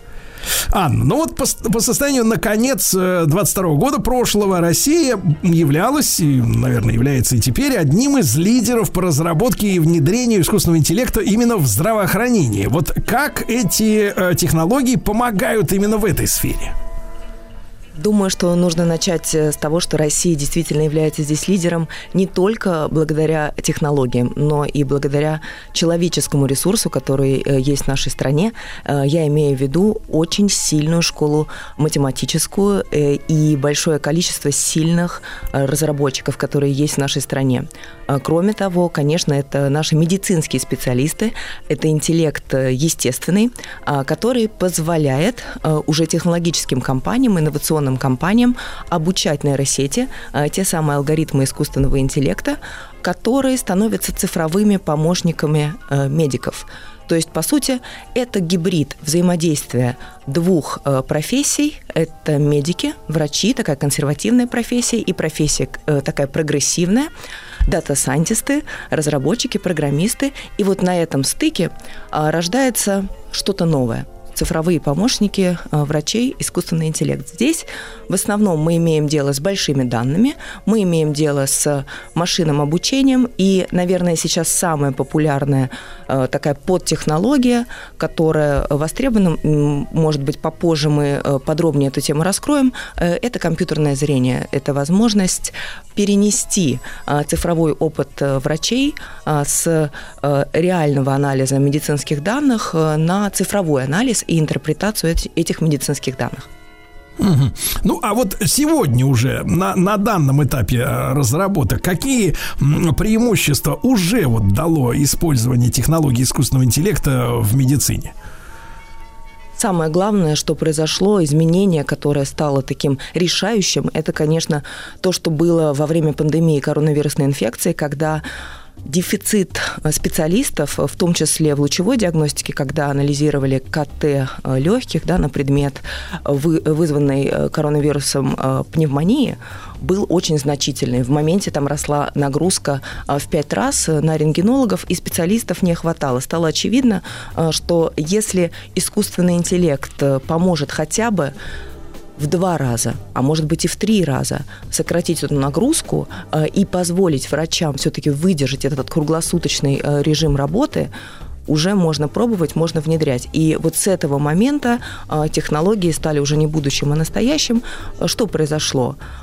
Удалось компенсировать дефицит специалистов, особенно в э, тех регионах, э, где он наиболее заметен. Это удаленные регионы, э, это часто труднодоступные регионы, а также те, э, те места, где так или иначе э, образуются э, очереди да, из пациентов в какой-то конкретный момент времени, перегрузка диагностических юнитов, и нейросети смогли в этот момент дать свою помощь, проанализировать, проанализировать, проанализировать исследования и подготовить наиболее срочные случаи к приоритетному анализу и заключению врача. И даже смогли могли ускорить госпитализацию наиболее срочных случаев, наиболее срочных э, госпитализаций пациентов. Ну, то есть по, сортировка, да, именно по м, приоритетам, да, так сказать, кто может еще обождать, а кого надо первым, э, да, спасать. Вот э, для применения искусственного интеллекта, как я уже понял, да, вот нужен большой объем данных, э, система их анализирует, принимает решения, а м, вот э, собирается ли такая информация вообще в медицинской нашей области и какие преимущества такая аналитика вот обычному человеку нам с вами дает? Во-первых, хорошая новость в том, что по последним э, опросам почти половина из нас доверяет искусственному интеллекту в медицине и вообще-то хотела бы а, чтобы цифровые помощники были доступны и анализировали нашу с вами медицинскую информацию. Поэтому а, мы готовы, нам интересно, мы заинтересованы в том, а, чтобы медицинская помощь для нас и нашей семьи была доступнее, но это, конечно, будет невозможно, если разработчики вот этих нейросетей не будут иметь доступа к большим медицинским данным, то есть к данным о нашем здоровье. А сегодня а, для э, того, чтобы а, разработчики получили к этому доступ, нам с вами нужно с этим согласиться и в момент получения медицинской помощи и медицинских услуг согласиться с тем, что данные в обезличенной форме могут быть использованы э, разработчиками для построения вот этих инновационных цифровых помощников. Мне кажется, что с учетом вот такого высокого доверия и вообще э, желания пользоваться этой цифровой помощью, Э, и расширить ресурс э, врачей, э, имеет смысл на это идти, и, и тем самым помочь, помочь нормативному регулированию, и в том числе вот этой отрасли развиваться быстрее и скажем так, развивать возможности доступа разработчиков к большим медицинским данным и создавать все более и более такие функциональные и полезные цифровые помощники для медиков. Давайте теперь поговорим про конкретные технологии из области искусственного интеллекта, которые применяются в медицине. Вот, например, есть э, компьютерное зрение, да, вы уже упоминали сегодня эту фразу. А можно ли поподробнее о ней поговорить, э, как она применяется и можно ли уже пользоваться? Компьютерное зрение действительно сейчас э, самое, наверное, популярное с точки зрения таких кейсов э, применения технологий. Я хочу остановиться на э, уникальном сервисе, специализированный сервис видеоаналитики в медицинских организациях. Это сервис, который анализирует с помощью нейросетей видеопоток из палаты коридоров больниц, позволяет 50 раз э, ускорить реакцию медицинской сестры на какое-то потенциально тревожное событие в палате пациентов. И этот сегодня сервис используется не только в стационарных учреждениях, но даже в реанимациях, где, казалось бы, внимание максимально – вот э, это один из примеров. Ну и, конечно, э, тот уже, который мы сегодня раскрывали и о чем говорили, э, самый, наверное, востребованный и популярный, это возможность применения компьютерного зрения для анализа, интерпретации медицинских диагностических изображений, КТ, рентгенограммы, МРТ и другие диагностические исследования. Угу. Ну вот, а как у нас э, искусственный интеллект помогает выявлять патологии на этих самых снимках? Как этот процесс организован, как устроен? Прежде всего, вот вернемся да, к тому вопросу, что для того, чтобы это вообще стало возможно, нужны большие исходные данные, данные для обучения. Причем эти данные, конечно, должны быть и качественными, и не очень качественными. Они должны содержать в себе случаи нормы, э, когда, собственно, нет никаких патологий на снимках, и случаи различных-различных патологий.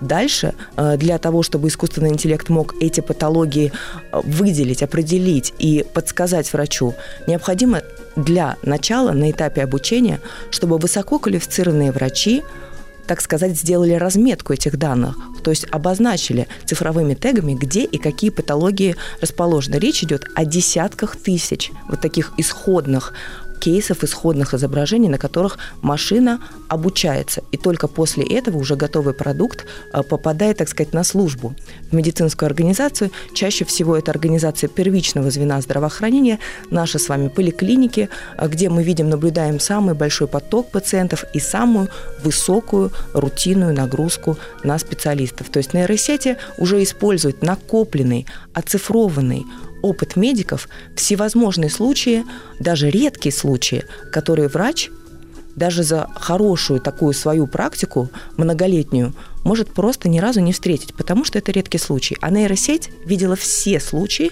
и уже не позволит врачу что-то пропустить. Мгм. А вот расскажите, пожалуйста, про технологию цифровых двойников. Наверное, наши слушатели эту фразу тоже встречали в своей жизни. Звучит это футуристично, некоторых настораживает, да. Вот и эта технология уже применяется, и главное, что это такое, вот цифровой двойник? Попробую дать синоним для того, чтобы нашей аудитории, может быть, было понятнее. Это наш с вами такой цифровой аватар. То есть это наша с вами такая виртуальная модель. То есть это, по сути, такой наш с вами клон, а, который позволяет смоделировать, а что будет, если? Мы же не хотим знать это, э, скажем так, в реальности. А что будет, если мы, например, будем чем-то злоупотреблять? А что будет, если э, мы резко не будем выполнять все предписания нашего лечащего врача? А что будет, если мы вообще не будем, например, заниматься спортом или наоборот э, будем э, заниматься, э, скажем так, забегами на э, большие э, дистанции? И вот этот самый э, наш аватар или цифровой двойник – это наша модель, то есть на которой медики могут смоделировать, спрогнозировать какие-то события, в том числе риски, которые могут произойти э, с нашим с вами организмом, в том числе при приеме каких-то определенных лекарственных препаратов, могут выявить какие-то э, несовместимости, при, например, спрогнозировать э, течение той или иной терапии и так далее. Это очень э, полезная технология, она активно развивается. Впервые о ней э, заговорили в начале 2000-х годов, э, и сегодня в России это активно развивается и на государственном уровне, и мы видим за этим большое будущее. Ну, а если говорить э, про использование искусственного интеллекта в поиске и в разработке именно новых лекарств, да, не в, оце- не в анализе уже имеющихся данных, а вот чтобы создать что-то принципиально новое, да, это же очень трудный процесс, и э, есть ли шанс упростить его именно при помощи искусственного интеллекта?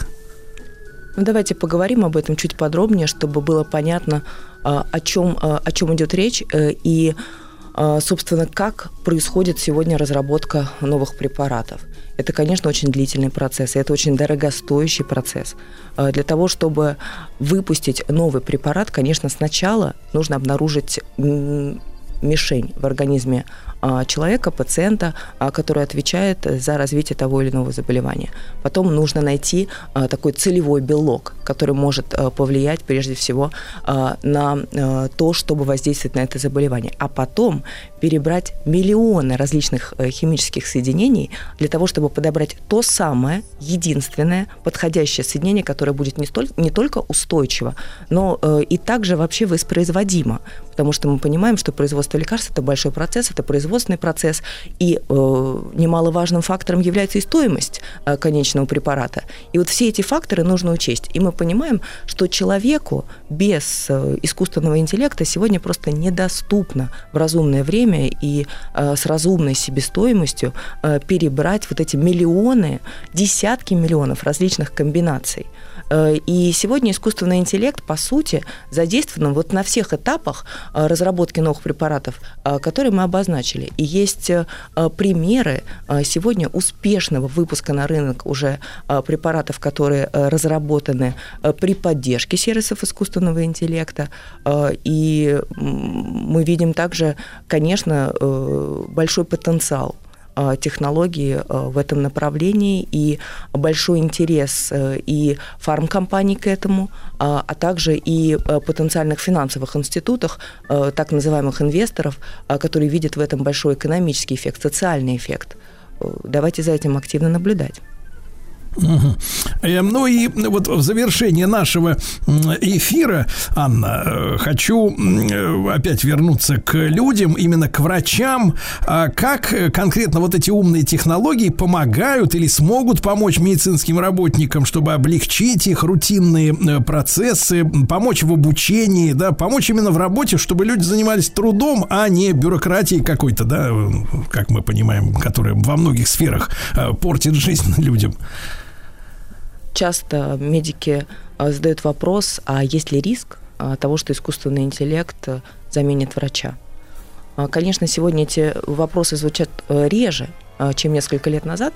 Я хочу сказать, что это ни в коем случае не замена. Это, конечно, цифровая помощь, потому что э, у нас в стране зарегистрировано несколько десятков тысяч врачей, которых не хватает. Невозможно единовременно выпустить этих специалистов. И даже если система образования выпустит их, необходимо еще накопить опыт. А, И Поэтому цифровые помощники позволяют хотя бы частично компенсировать этот дефицит, а в- и в том числе справиться с таким региональным медицинским неравенством. Мы понимаем, что есть отдельные регионы, э, где ну, фактически э, есть э, э, нехватка тех или иных специалистов. И э, сегодня искусственный интеллект это не замена врача, а мы считаем, что искусственный интеллект и врач это тандем, э, и э, пусть в этом уравнении один плюс один будет больше двух. Пусть Мгм. это будет что-то большее. Да. Анна, ну спасибо большое. Анна Мещерякова была с нами в этом утреннем эфире, сооснователь и генеральный директор компании «Платформа. Третье мнение». Мы немножко поговорили об использовании искусственного интеллекта а, в сфере здравоохранения. Вот. э, Понимаю, что мы, конечно, обсудили еще невозможно, не все возможное, да, но время, как вы понимаете, эфира у нас э, ограничено. С нетерпением мы будем ждать э, следующих бесед об искусственном интеллекте. Ну и, друзья мои, запомните, что компьютерное зрение, цифровые двойники, они уже сейчас стоят на защите нашего здоровья.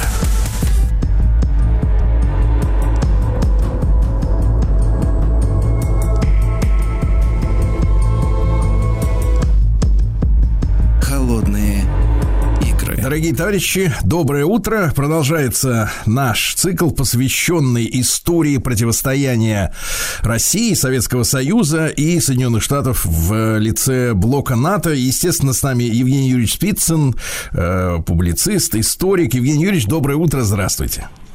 Да, доброе утро, здравствуйте, Сергей. Да, Евгений Юрьевич, но у нас на повестке дня венгерские ве- события, э, венгерские события, развитие событий, да, на чем мы остановились? Конец сороковых? Да, но мы остановились как раз э, на том, что в июне 48 года состоялся объединительный съезд Венгерской коммунистической партии и социал-демократической партии Венгрии. И в результате этого объединительного съезда возникла Венгерская партия трудящихся. А, Лидером этой партии, то есть председателем партии стал бывший лидер социалистов Арпад Сакашич, а генсеком а, Матиш Ракоши, который до этого возглавлял коммунистическую партию Венгрии. Ну и плюс э, избрали трех его заместителей, среди которых, безусловно, особым влиянием пользовались Янош Кадар и Михай Фаркаш. А, Я напомню, что вот мы в прошлый раз упомянули, что была проведена параллельно и под Саакашич. А буквально через 4 месяца, это в декабре того же 48 года, за границу сбежал лидер самой крупной на тот момент буржуазной демократической партии Иштван Баранкович. И м, та партия, которую он возглавлял, заявила о своем самороспуске. Ну и, наконец, перед новым 1949 годом из страны бежал еще один очень высокопоставленный коррупционер, это министр финансов Миклыш Ярази. И в результате возник громкий э, скандал и правительственный кризис, и тогдашний премьер-министр страны Лаеш Диниш был отправлен в отставку, и его сменил новый лидер партии мелких сельских хозяйств, то есть той самой партии, которую возглавлял Золтан Тилди, Истван Ждоби. То есть вот таким образом, по сути дела, и была совершена та самая тактика нарезания солями, а, о которой позднее писал Матиш Ракоши. То есть коммунисты, взяв на вооружение вот эту тактику нарезания солями, по сути дела выдавили из э, власти всех своих политических оппонентов и уже вот к рубежу 48-49 годов, по сути дела, взяли в свои руки всю полноту власти. Евгений Ильич, а вопрос, вопрос о беглых, да, вот вы упомянули несколько фамилий, кто сбежал, а на, на так в 48-й, 49-й год э, границы все еще оставались какими-то такими условными, прозрачными, потому что там поздний Советский Союз и э, вот социалистический лагерь, кажется, что там действительно настоящая такая бетонная в прямом переносном смысле стена между нами и Западом, и так не так-то просто смыться через границу. Ну, нет, безусловно, граница существовала, но вы понимаете, что охранялась она абы как, э, это раз. Второе, э, как такового запрета на передвижение из стран э, Восточного блока или стран Восточной Европы в Центральную и Западную Европу еще не существовало. Вот, А забегая нет. вперед, э, Евгений Юрьевич, когда, в принципе, вот полностью уже вот это пограничный контроль стал таким, как мы его помним? Это, э, безусловно, с момента создания НАТО, а затем и с момента создания Варшавского договора. Вот когда был сформирован уже по-настоящему военно-политический союз Советского Союза и его сателлитов Восточной Европы, вот тогда были резко ужесточены значит, все нормы пересечения границ стран Восточного или социалистического блока с, со странами НАТО. Это Евгений середина а, наверное, нашим 50-х слушателям годов. тоже будет интересно понять. э, Мы с вами э, застали введение Шенгена, да, то есть вот современная там система в 90-е, там в 2000-е годы она вступила в строй, э, когда одна виза на все страны Евросоюза. Вот эта визовая система пересечения границ с европейцами для там советских граждан или для граждан соцстран, вы не в курсе, когда примерно ее тоже ввели? Вы знаете, по-моему, она существовала всегда. Другое дело, что в зависимости от страны а, существовали свои нюансы выдачи этих самых виз. То, что касается, например, Чехословакии, то там был более упрощенный порядок. То, что касается, например, Румынии и Венгрии, там был более жесткий порядок. То есть по отношению к странам бывшего фашистского блока эм, были более жесткие меры или нормы пересечения границ со странами Центральной и Восточной Европы. Э, э, прошу прощения, со странами Центральной и Западной Европы. Но, безусловно, я вот этих тонкостей дипломатических... Ну, понятно. э, Да, конечно, не Понятно. знаю. Это надо... Евгений Юрьевич, а как, э, как вот этот новый уже после нарезанного солями в кабинет министров, правительство венгерское, э, как они вставали на социалистический путь развития?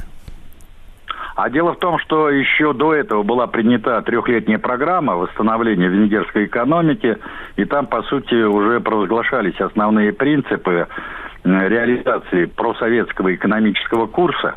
Понятно, что он имел свои нюансы, но в целом там был отдан приоритет э, развитию м, тяжелой индустрии, то есть отраслей производства средств производства, и шел процесс постепенного выдавливания частного собственника из э, сельского хозяйства. Но при этом я замечу, что никакой коллективизации в Венгрии не проводилось. Более того, Москва прямо говорила венгерским руководителям, как прошлым, так и нынешним, то есть как э, Золтану Тилди, э, так и Матишу Ракоши и Арпаду Сакашичу, чтобы они не торпедировали этот процесс, а чтобы они опирались прежде всего на мелкое крестьянское хозяйство. Ну, тут надо учитывать еще и э, историческое своеобразие Венгрии и характер сельского хозяйства, поскольку там все-таки основной упор делался на садово-огородные культуры, которые производились в промышленном масштабе. А, Значит, э, и м, тут надо еще иметь в виду то обстоятельство, что Союзная контрольная комиссия она первые послевоенные годы довольно активно и масштабно спонсировала, по сути дела, венгерское сельское хозяйство нашим зерном.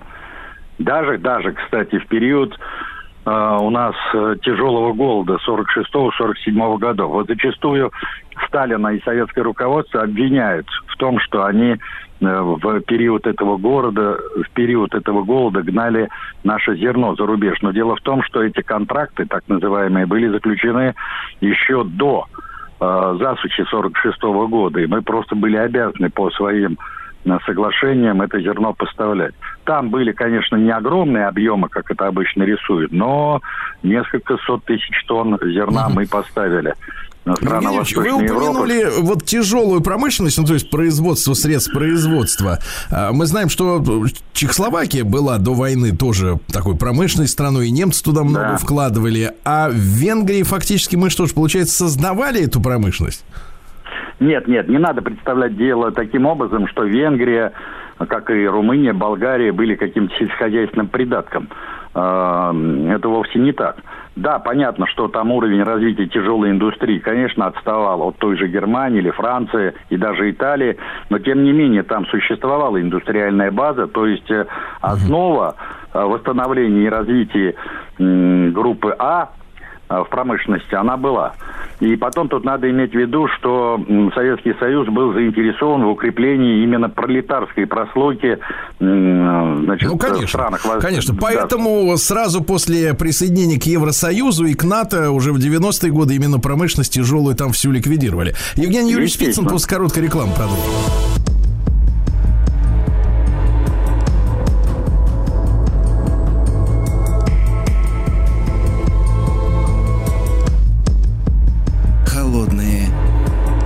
Дорогие друзья, продолжается наш цикл, посвященный истории противостояния НАТО и Варшавского блока. Евгений Юрьевич Спицын, историк, публицист с нами. Евгений Юрьевич, так вот, э, начала развиваться промышленность в Венгрии, да, мы о ней сегодня говорим, э, и сельское хозяйство тоже. То есть все больше у меня вот возникает ощущение, что в каждой э, отдельной вот этой социалистической новой республике, да, которая по факту еще и не стала даже социалистической, да, или- или народной, в Восточном блоке подходы к развитию были свои, собственные, не по единой такой кальке, да, какой-то.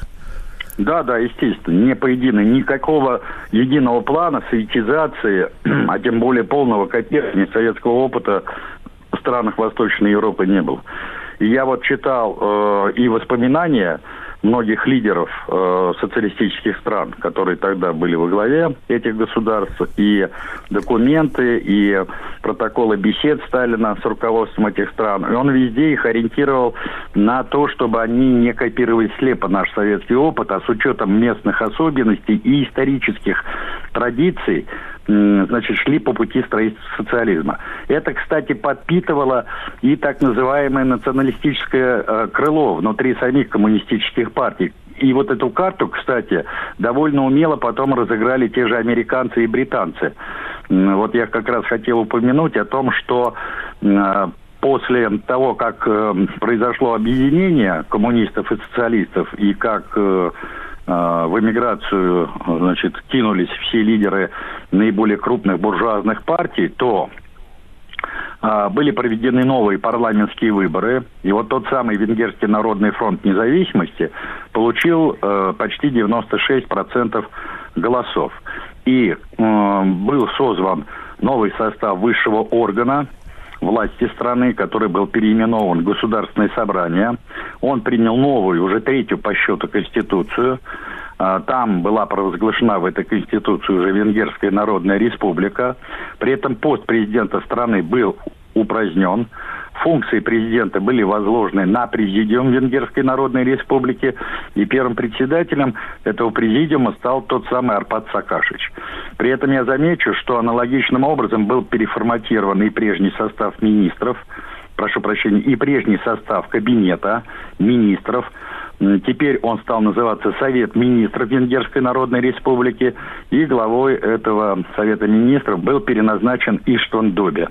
При этом я замечу, что тогда же, в середине 49 года, началась довольно острая борьба э, внутрипартийных группировок э, внутри Венгерской партии труда.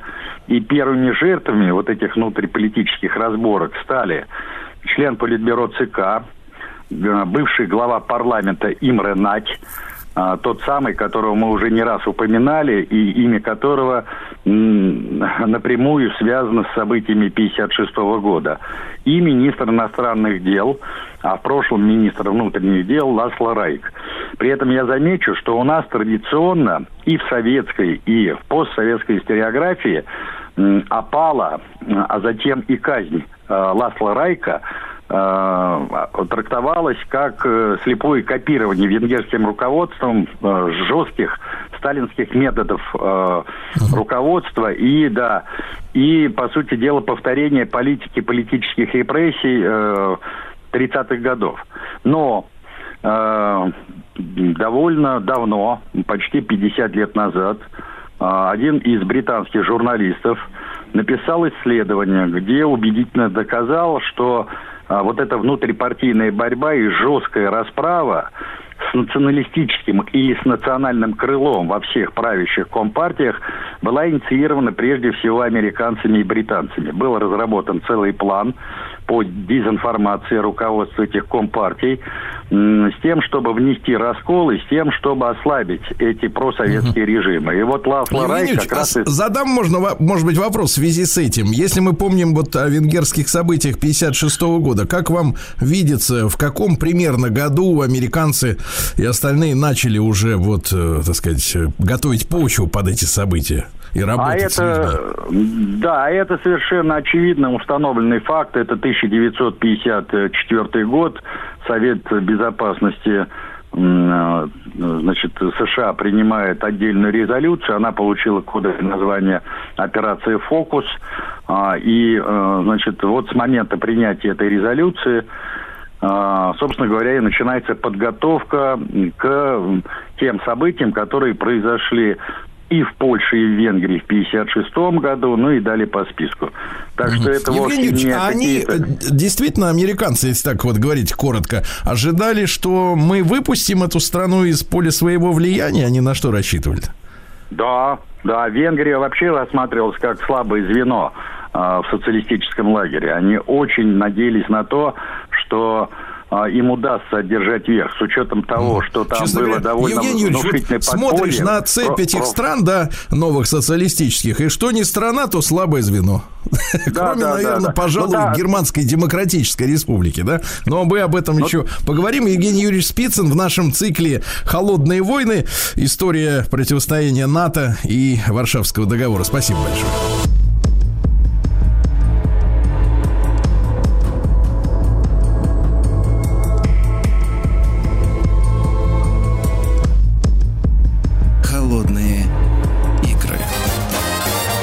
Сергей Стилавин и его друзья.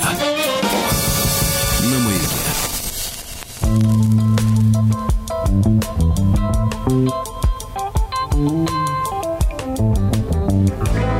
Портрет второго плана. Дорогие друзья, доброе утро. Продолжается наш проект «Портрет второго плана». И, конечно же, с нами Василий Жанович Цветков, профессор Московского педагогического государственного университета, доктор исторических наук. Василий Жанович, доброе утро, очень рад. Здравствуйте, Сергей Валерьевич. Да, спасибо. Василий Жанович, но я чувствую, наша библиотека как раз вот этих портретов второго плана пополнится сегодня персонажем, который мало кому известен из, из ныне живущих, так сказать, обывателей, наверное, да? Потому что зовут этого человека Николай Чайковский. И так вот люди сейчас услышали эту фамилию, конечно, Чайковский на слуху, но Николай, кто ж такой, Василий Да, вот у нас, в общем, э, с Чайковским больше всего связано, наверное, два понятия. Первое – это знаменитый композитор, а второй, ну, в таком обывательском жаргоне Чайковского Чуковского, как говорится, выпить.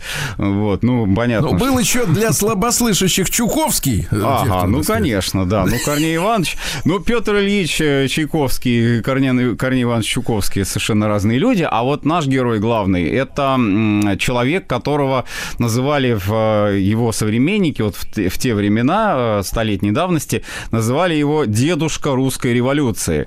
Вот это очень интересное такое определение, потому что вообще Да, само Василий по себе... мне Да. Попадалась, попадалась на глаза бабушка русской революции, Да. такая так называемая Брешко-Брешковская. Совершенно да? верно, совершенно верно. Вот. А про деда как-то вот все время слышал, что бабка есть, а деда нет. Оказывается, Точно, есть и дедушка. Нет, в революции были все, и отцы, и деды, так что здесь, в общем, ничего такого удивительного. Но с точки зрения просто вот самих эм, понятий вот такого рода, да, э, тут, я думаю, интересно обратить внимание на то, что э, когда вообще вот эти словосочетания появились, нужно было подчеркнуть э, то, что революционные традиции у нас имеют очень давнюю историю, поэтому вот есть такие у нас даже и дедушки, и даже, может быть, какие-нибудь еще и прадедушки. А связано это было, в свою очередь, ну, с двумя такими моментами. Первый момент такой сугубо возрастной, а, потому что действительно Николай Васильевич Чайковский ветеран движения революционного, и э, первое его такое вот действительно активное участие в революционном движении в, э, России э, второй половины 19 века это знаменитое хождение в народ. Ну, хотя, конечно, тоже, может быть, ну, не все сейчас уже это помнят, но в советское время это изучали, преподавали в школах очень активно. Народническое движение, народники и вот кружок чайковцев, так называемых. Вот как раз э, эти Василий Жанович, самые... чтобы, Мгм. я предлагаю, чтобы нашим слушателям вот было интереснее, да, узнавать этого человека, э, скажу сразу, что не стало его в Лондоне. Да. Да. То есть возникает вопрос, как говорится, какой революции дедушка? Нет, э, не английской, конечно, потому что английская была очень давно. Нет, нет, нет, я имею в виду, что мы же пережили, ну, не мы, конечно, а наши э, прадеды, да, прабабки, э, пережили три революции в начале, да, вот 20 века. И, соответственно, вот этого товарища, вот Николая Васильевича, его большевики за кого признавали вообще? А вот большевики его совершенно открыто и однозначно признавали за контрреволюционера. И, конечно, да, безусловно, лишали его вот такого почетного статуса дедушка русской То есть, Василий Жанович, получается ведь революции. какая история, да? А, в принципе, советская историография признавала роль народничества, да? Да. В, в том, что, соответственно, Россия была подготовлена к русским революциям, да. Да. к переменам.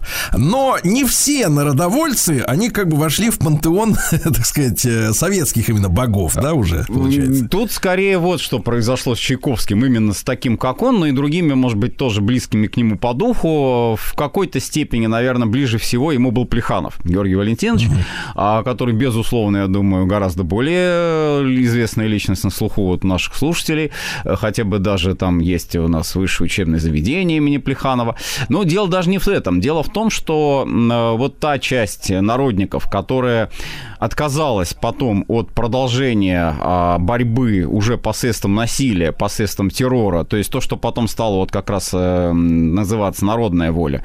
Э, Народнических организаций было несколько, и вот э, Чайковцы, Чайковский, он стоял, условно говоря, у истоков вот этого народнического движения, когда еще идея была не столько террора а, против отдельных э, каких-то представителей власти и, конечно, самого э, государя-императора, а здесь была идея такая, что вот можно и нужно идти в народ, собственно, вот э, опять же, почему и хождение народа появляется, и поднимать народ вот на такое массовое общественное протестное движение, причем сделать это было, как считали многие, Чайковский в том числе, сделать это было достаточно легко.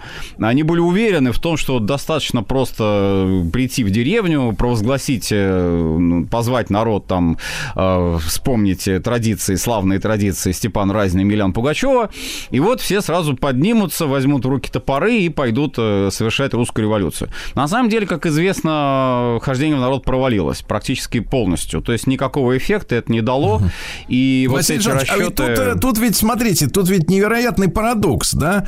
То есть, э, с одной стороны, действительно, народники, и да, их же поначалу даже полиции сдавали, я так понимаю, да? Да, они да, там- да. Знаменитый арест Вот. пропагандиста Репинский. тут Да, да, да. И то есть, вы, то есть вот они были уверены, что народ надо разбудить. И самое это удивительное, да, мы же знаем примеры, ну, невероятного пробуждения, да, когда действительно вот неутолимая жестокость, это, соответственно, э, так сказать, во многой, во многих, э, так сказать, произведениях литературы описано, да, и в документальной литературе, да, о том, что, ну, там, барских детей могли, так сказать, за ноги об столб долбануть. Ну, в общем, так сказать, такие методы, как говорится, э, борьбы, э, которые мы недавно наблюдали вот э, на, на израильском фронте, скажем так, да? Да, тут, Запечатленном. э, Вот. тут то, всё- есть, то, есть, то есть нам же говорили как? То есть пружина народной боли, то есть вот этого угнетения векового крепостничества, да, издевательства, она сидела так глубоко, что вот народники не сумели расковырять, да, вот эту рану, добраться, да, так сказать, до чеки, как говорится, чтобы спустить эту гранату. Ну, это стало-то понятно уже после того, как хождение народ провалилось, э, и тогда вот, собственно, и Ленин это отмечал, логичен оставался э, переход к террору, то есть э, уже невозможно поднять массовое движение, значит, тогда идет вот этот метод индивидуальной борьбы.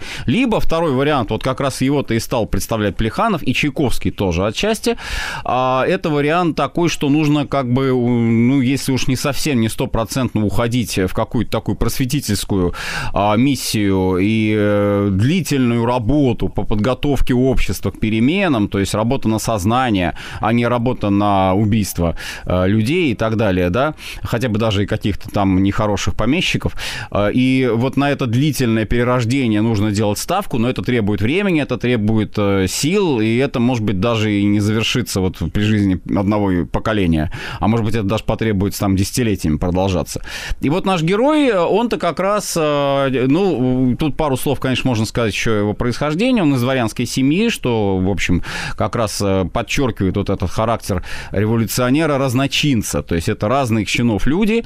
Совершенно не обязательно, что это будут или дворяне, или мещане, или крестьяне, или рабочие, тем а вот паче. э, где тот момент, когда вот дворянин надломился и стал беспокоиться о Э, революции? Тут, Вот вы- э, несомненно, совершенно это его учеба. Его учеба в Петербургском университете, причем он учился на факультете естественных наук, это химия, и вообще, напомню просто нашим слушателям, мы уже неоднократно тоже это говорили в наших прошлых программах, когда, анализируя биографию того или иного революционера, вот можно обратить внимание, что если он такой естественник, ну тут прям пример Базарова напрашивается вот из отцов и детей, который лягушек резал, да, вот. То есть, смотрите, какая такой- интересная Да. история-то происходит, да, Василий Жанович? То есть, во-первых, у меня к вам вопрос, э, так сказать, на, на ближайшее будущее в нашей программе. Э, не было ли каких-то специальных, как говорится, НКО в этих учебных заведениях, Э, да, вот, говоря э, сегодняшним, пон- сегодняшним языком? Потому что уж, ну, Понятно. уж очень вот яркая пропагандистская работа и вообще работа с молодежью проводилась. То, есть, настолько организован, настолько много оттуда повыш, вышло, да, и вообще считалось нормальным э, выходить из вуза и быть революционером уже Не из готовым, каждого, да? не из каждого вуза, вот, э, Да, Сергей да, Валерьевич, вот, не раз, скажу, да. А во-вторых, смотрите, какая история. Вот эти вот естественники, да, они ведь, например, я вот сейчас сталкиваюсь с чем. Вот сегодня, например, естественники э, являются очень явными вообще поборниками, это вас касается, а, так сказать, альтернативной истории. То есть они вот Фоменко Носовского очень чтут. Да, да. Вот им Есть кажется, такое. что вот надо все даты перечис- пересчитать и все Ну да. по-другому изложить. А во-вторых, они невероятные адепты, э, так сказать, искусственного интеллекта и вот, как бы, так сказать, э, вообще технократического взгляда на людей. То есть, ну, условно говоря, цифрового фашизма, там, концлагеря и так далее. Вот, так сказать, чтобы все систематизировать, да. А там 150 лет назад, условно говоря, вот они все были, э, эти ребята революционеры. Вы сказали, что не во всех вузах. А исследования проводились, действительно. Если не во всех, то тогда тем более подозрение, что работали какие-то жуки какие-то работали. Вот что это были за структуры? Здесь не специально все это делалось. Я думаю, что главная причина, по которой естественник, собственно, склоняется, вот как, опять же, вышепомянутый Базаров, а, наш литературный герой, а, склоняется вот такого рода нигилизму, да, вот хорошее слово как раз, ведь Тургенев же, собственно, его очень часто употреблял, нигилизм. Почему? Потому что это, во-первых, люди а, с таким заметным, очень заметным атеистическим мировоззрением. То есть они не верят э, в какие-то там высшие силы. И вот э, это естественное э, желание объяснить все наукой. То есть наука все в состоянии объяснить. Нет никаких моментов, которые наука не могла бы объяснить. А вот это в какой-то, наверное, момент может подтолкнуть людей и на путь такой, что, ну, на путь неспровержения авторитетов, скажем так. Э, Почему это еще важно? Потому что для Чайковского-то как раз потом, вот последующая биография, она-то оказалась нетипичной для э, вот э, такого э, студента-естественника, который мог бы, допустим, продолжать свою революционную работу. Он как раз у нас потом в мистику уходит и в богоискательство правительство уходит. То есть не Так. все так однозначно, и хотя вот он стоит э, на э, условном таком революционном пути, но революции, и наши предки это, кстати сказать, очень часто разграничивали, революции бывают разные. Бывают революции как некий созидательный процесс, то, что мы бы сейчас назвали реформами, а бывает революция как разрушение, как хаос, как, э, ну и террор в том числе, и, конечно, там вот ничего хорошего быть не может. Э, У нас Чайковский э, со временем, ну, довольно скоро, в общем, э, уже после провала хождения в народ, по сути, он э, становится на позицию вот такого постепенного, э, в чем-то даже, может быть, и э, длительного процесса, э, который не потребует каких-то крайностей, крайних жертв, там, террора того же Василий самого Жанович, так ну далее. а вот как он, во что, так сказать, обрамил, как говорится, работу практическую, да, вот что у него за организация созрела? Он, э, помимо чайковцев, вот этот кружок, он просто, наверное, был больше на слуху, хотя, опять же, вот тоже небольшое отступление сделаю, скажу, что такого рода кружки, они были в моде, они были в тренде, выражаясь современным языком, 60-х годов. Почему? Потому что, опять же, напомню, литературные наши э, параллели, а, это знаменитый роман э, Чернышевского «Что делать?». И один из вариантов, вот, чем занимаются его герои, в том числе Вера Павловна, они создают коммуну. И вот такого рода объединения, коммуны э, и кружки, да, как бы как у кружко- э, кружковая работа, они, э, с одной стороны, заниматься могут какой-то хозяйственной деятельностью, ну, вот как у Веры Павловны э, там пря- пряжу придут, да, девушки. А, Но параллельно с этим, естественно, они э, даже стопроцентно можно быть уверенным, что они также занимаются некой такой э, условно-политической работой. То есть они объединяются, они встречаются, они обсуждают какие-то темы, и они готовятся к каким-то последующим действиям. Вот э, Василий тоже хождение в народ. Всегда, всегда в этой истории вопрос. А, кушал на что наш герой Николай Васильевич-то? А, А- Дело в том, что в 60-е годы, смотрите, уже крепостничество-то отменили, да? Да. Вот, то есть стричь э, народ-то уже дворянам стало тяжело. Вот, э, как он Ну, столовался? э, кружок не очень долго существовал. Я думаю, что здесь просто, так сказать, он у него хватало еще пока тех средств, которые у него были просто из родителей, да, д- дворянской семьи. А затем тут надо тоже учитывать такой момент, э, что кружки такого рода, они, как правило, имели общую кассу. То есть э, это какие-то взносы, если ты там более-менее ну, богатый человек, да, условно говоря, член этого кружка, а, то ты просто обязан э, внести вот в эту общую кассу какую-то свою лепту. Бедный человек, допустим, он не может деньги внести, он будет работать где-то тоже, получать заработную плату, тоже будет что-то отчислять. И вот такая вот э, общая, общая кружка, она позволяла существовать. Кстати, еще один пример приведу, ну, совершенно другого рода, вполне себе мирный. Это товарищество передвижников, э, наших художников тоже, вот когда его создавали, в частности, Крамской, один из таких его ярких лидеров, он э, проводил прямые параллели с тем же самым кружком Веры Павловны. Тут еще важно что, что вот это объединение молодых людей, это молодежное такое объединение, причем там и э, женщины, и мужчины, и девушки, и молодые люди, они были на полных равных правах, то есть здесь никакого такого гендерного угнетения не было, наоборот, всячески подчеркивалось вот это равноправие, феминизм, даже в значительной степени. А вот, и вот эти все кружки, они э, позицировали себя как некие зародыши будущего социалистического строя, потому что вот слово социализм, оно уже на тот момент было на слуху, уже и коммунизм появился, у нас уже в Европе, вот если брать, опять же, какие-то параллели с Европой, это, э, допустим, те же самые фаламстеры, э, Фурье, вот Роберт Оуэн, Сен-Симон, Анри Сен-Симон, знаменитые вот эти вот отцы социализма, которых тоже вот все почитали, и Чайковский тоже всячески-всячески их почитал. Ну и, естественно, они себя считали, вот эти люди, продолжателями этих идей. А Тут вот так, вот почему он, собственно, и дедушка революции, потому что его формирование как революционера, оно начинается на самых, на самых вот таких вот ранних истоках. То есть это еще даже середина а, второй половины 19 столетия. Василий Жанович, ну, а вот э, на тему Господа, да, э, то есть, э, в принципе, это у нас картина такая, революционер это безбожник, да, Э, если послушать исследователей вот предреволюционной России, особенно в рабочей среде, например, безбожество было Ну, конечно. невероятно распространено, то есть город развращал, девки вот эти все, алкоголизм, да, ну, в общем, народец-то такой был, Э, то есть вот э, это революционная толпа, там, условно говоря, что 5 что 17 года, в принципе, это, конечно, так сказать, э, да, достаточно сб- безнравственностью на ты, скажем так.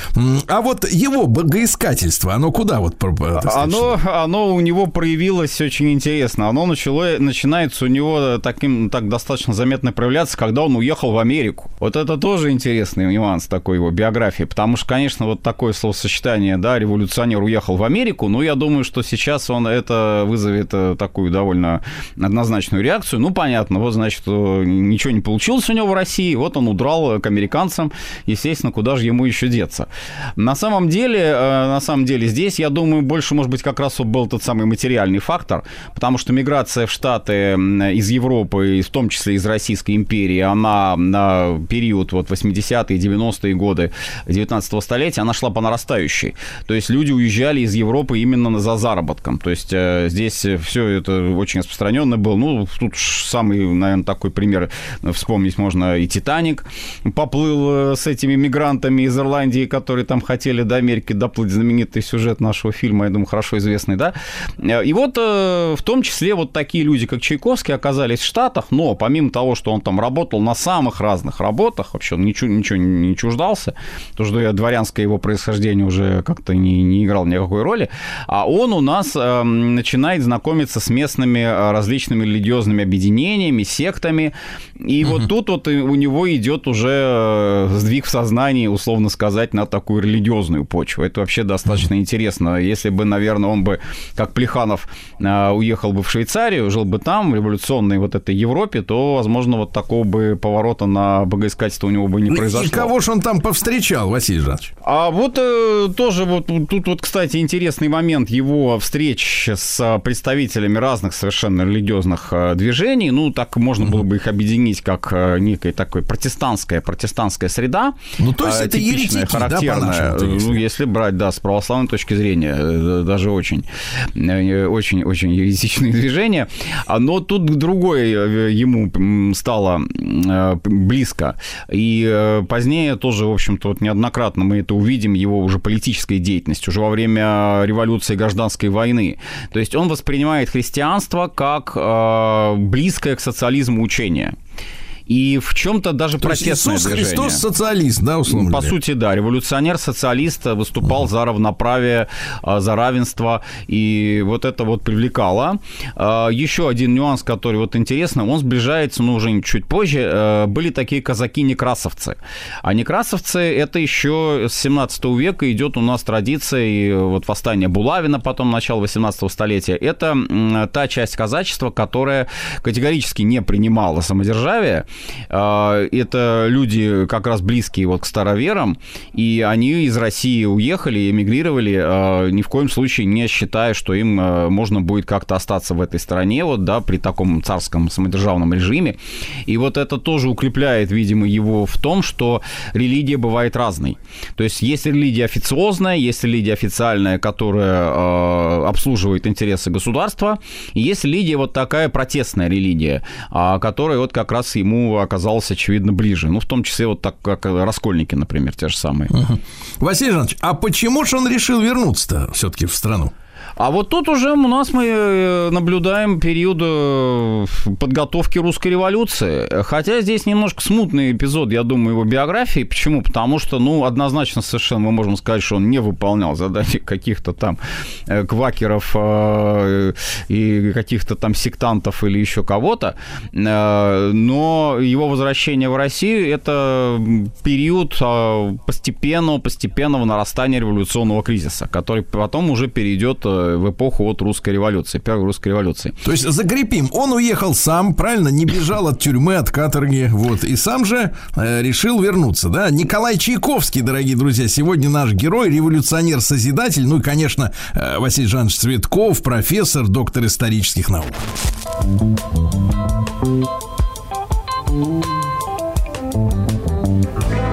Портрет второго плана. Итак, дорогие товарищи, в нашей студии Василий Жанович Цветков, профессор Московского педагогического государственного университета, доктор исторических наук, и э, в нашем цикле, э, посвященном героям, которые не стали героями первого, как говорится, первой категории, э, вот, Николай Чайковский. Николай Васильевич революционер, но при этом созидатель. Василий Жанович, и вот на повестке дня встала задача возвращения в Россию, да? А вы говорите, что никакие там квакеры, шейкеры, в общем, так сказать, э, еретики его с заданием не отправляли, да, он сам поехал. Думаю, что никакой тут связи не было, хотя есть версия, но она не очень стопроцентно подтвержденная. Вполне понятно, почему ее подтвердить сложно, потому что источников исторических мало. Что он как раз, помимо прочего, во время своего пребывания в Штатах, он же еще оказался и в масонской ложе. Хотя официально вот так вот, если посмотреть его биографию, и он это, кстати, не скрывал, его вступление, ну, уже не в американские как бы ложи, а французское, э, Великий Восток Франции, в частности, да, европейские ложи, происходит позже. То есть это у нас 19-й год, 19-20. А есть версия, что он там уже вот как бы и к масонам приблизился. А масоны, если брать так уж совсем-совсем глубинные их э, позиции, да, глубинные их мировоззрения, это тоже в какой-то степени вот такое а, условное представление о очень-очень условном, еще раз это подчеркну, весьма далеком духовном преображении человека, ну, тоже вроде бы как-то напоминающем христианство, да, э, со стороны. И вот, Ну, Слушайте, э, вы прям, прям таки себе- по- поэт, поэт масонства, Василий. Я говорю, что это напоминает, но я говорю, что не говорю, что это даже на самом спросить, деле. какой у вас градус, но не буду в этой это, передаче. это не означает, что это на самом деле так. Просто, скорее всего, вот этот наш молодой э, народник, несостоявшийся, да, вот вхождение народ, не, все-таки не, не понимающий, что ничего не получается, он у нас попадает вот в такую среду, которая его, э, ну, не то чтобы обрабатывает, да, захватывает, но он и к ней чувствует, наверное, какую-то близость.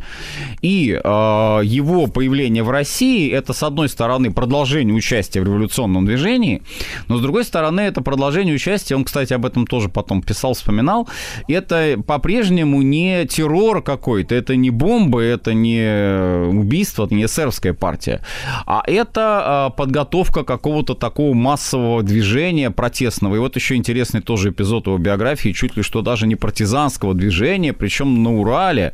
Э, И э, там вот э, при, при поддержке в том числе каких-то местных недовольных жизнью людей. Ну, рабочих Урала, крестьян Урала. И вот он считает, что можно их уже поднять на какое-то более серьезное протестное действие. А, Интересный вообще вот этот эпизод его биографии, потому что он тоже не вполне типичный. Мы видим, что дальше, следующий период его биографии, вот уже ближе к Первой мировой войне, он у нас уже такой, в общем, достаточно э, э, революционер, уже возраст у него не, не юношеский, а он опять э, склоняется к тому, что лучше, может быть, вести какую-то просветительскую работу. То есть вот это вот э, постоянное некое колебание от э, возможности восстания, от возможности организации какого-то массового, в том числе вооруженного протестного действия, и на уровень вот опять вот этого поиска правды, поиска истины, в том числе и с э, таким вот христианским подтекстом. Мгм. Василий Жанович, ну он же там из Америки, я так понимаю, выписал какого-то даже интервента э, для, так сказать, Да, да, подрывной да, да, деятельности. был такой, был такой вариант, что, в общем-то, ему казалось, во всяком случае, что если уж не а, организацию партизанского движения, то, во всяком случае, какую-то ячейку, может быть, ему удастся создать, и нужен человек опытный в этом деле, военный. А, И э, в этом смысле как раз вот тоже считалось, что военные вообще э, люди далеко не э, безнадежные а, в плане как раз вот революционной работы. То есть нужно искать среди офицеров, среди военных людей, которые смогут а, пойти навстречу революции. Почему это важно? Потому что когда вот начнется гражданская война уже, и э, в частности Чайковский окажется как раз на стороне белого дела, белого движения, а, у него к военным, а военные, как известно, у нас в белом движении играли очень заметную роль, у него к военным будет такой весьма себе, я бы сказал, позитивное отношение, потому что И для него это люди, которые э, ведут вооруженную борьбу против гораздо более худшего насилия, которое, с его точки зрения, представляет большевизм. Вот тут он как раз и расходится у нас э, с Лениным, расходится у нас с большевиками, причем расходится А они были знакомы? Он как бы имел какие-то контакты с большевистской А, С партией? большевиками нет, э, но он был знаком вот именно по общей работе э, в в таком вот, как бы, условно говоря, революционном поприще. А, И, конечно, он их видел, он их видел в эмиграции, он э, их слушал, он их читал газеты, но э, большевики для него, как, впрочем, кстати, и для Плеханова, э, многие, во всяком случае, большевики, если уж не все, а, они представлялись вот этой самой опасной, радикальной частью социализма. А, Потому что социализм разный. Совершенно не обязательно, как считал Чайковский, представлять, даже ни в коем случае не нужно, представлять социализм с ленинским лицом. Социализм и Ленин – это совершенно не, не одно и то же. Э, Социализм э, и Плеханов, социализм и Маркс, социализм и Энгельс, да, вот там Сен-Симон, Фурье, Оуэн, ну и в конце концов он сам, Брешк-Брешковская, допустим, да, вот это вот и есть истинный социализм а не те э, захватчики власти, не те э, вот люди, которые ради этого пойдут на все и ввергнут страну в гражданскую войну, вот они к социализму с точки зрения Чайковского никакого отношения не имеют. Василий Абсолютно. Иванович, а февраль-то как он встретил? Очень позитивно, очень позитивно, что, в принципе, было ожидаемо, потому что... Он входил в какие-то заговорческие структуры, потому что сегодня, ну и мы с вами это обсуждаем, да, ну вот, ну, так сказать, ваши коллеги выделяют там четыре заговора, которые сплелись воедино, да, для того, чтобы скинуть Николая Александровича с. Ой, э, я э, вот э, далек от этой именно точки зрения, потому что а, одними заговорами таких больших масштабных перемен бы не было бы, не произошло бы. А, И тут даже если их было 4, даже если их было бы 10, но все равно а, масштаб массовых движений, массового протеста, как раз он никакими заговорами не вызывался. Заговоры в какой-то степени, если уж так отвлечься от темы, они как раз, по идее, должны были бы предотвратить вот это массовое протестное движение. А здесь они не, не то, что его не предотвратили или даже или, или усилили как-то, они шли в двух совершенно параллельных реальностях, параллельных плоскостях. Протестное массовое движение снизу и, и вот эти вот верхушечные заговоры. Ну, тут, Василий Жанович, я вот могу с вами поспорить, потому что у меня складывается ощущение, что народный бунт, который не управлялся ничем, кроме дефицита хлеба, да, он по большому счету сошел на нет, но затем начался бунт э, тыловых крыс, то есть призывников, которые не хотели ехать на фронт, да, из Петрограда. И вот они именно, так сказать, уже организованно, будучи вооруженными, и как раз и снесли власть, э, потому что 150 тысяч все-таки вот этих тыловых крыс, призывников, да, которых называют запасными пол- полками там, да, вот они все это и избаламутили, потому что, мне кажется, народ на это как раз э, недовольством пошло на спад после недели, э, так сказать, вот этих, ш- так сказать, кровавых походов по Невскому. Во-первых, э, те, о кого вы говорите, вот как тыловики, да, это, в общем-то, нижние чины, это как раз солдаты, это, по сути, тоже можно было бы так э, тогдашним языком назвать это народом, а потом все те заговоры, которые вот там они могли быть, они как раз не действовали в этой среде, они действовали в среде элиты. Элита э, в какой-то степени, да, вот я еще раз повторю, она была заинтересована в том, чтобы ограничиться переворотом для того, чтобы не допустить массовых вот таких низовых, низовых движений. Хорошо, хорошо, Василий Жанович, я чувствую, дискуссия могла получиться жаркой, вот, э, даже на шпагах, вот, но тем не менее, Василий Жанович, вот э, произошел февраль, да, произошло то, что произошло, наш герой э, Ни- Николай Чайковский, да, что к нему проявили уважение, он действительно вот у всех вот этих вот, ну, мы же не будем отрицать, да, заговорщиков, которые в виде списка подавались там на стол Николаю II, да, и он ничего не предпринимал, они, так сказать, вот по этим спискам фактически составили первый кабинет временного правительства. Э, Ну, Наш Наш герой во время правительства не входил, э, и я не уверен, что какие-то даже были предложения. Во всяком случае, он был нужен не как член правительства, потому что, во-первых, годы, во-вторых, э, какой-то практический навык, ну, э, кроме иммигрантской жизни э, и э, каких-то еще там, может быть, опыта работы в кооперативах, кстати сказать, в общем, достаточно активный во время Первой мировой войны в кооперативном движении он участвовал, это тоже вот э, некое проявление социализма, то есть социализм через кооперацию. А, Это очень популярная была идея, но э, он был нужнее гораздо э, и временному правительству, и вообще вот этой революционной стихийной среде, которая у нас формировалась в 17 году, он нужен был именно как патриарх революции, вот как мы его, собственно, уже определили, как человек, который мог всегда Ну, сказать, как, вот, ребята, давайте так сравним, вы- как перестройке был нужен академик Сахаров, да, что-то типа А, того. да, пожалуй, да. Да, давайте. Василий. Жанович Светков, доктор исторических наук с нами. После рекламы продолжим.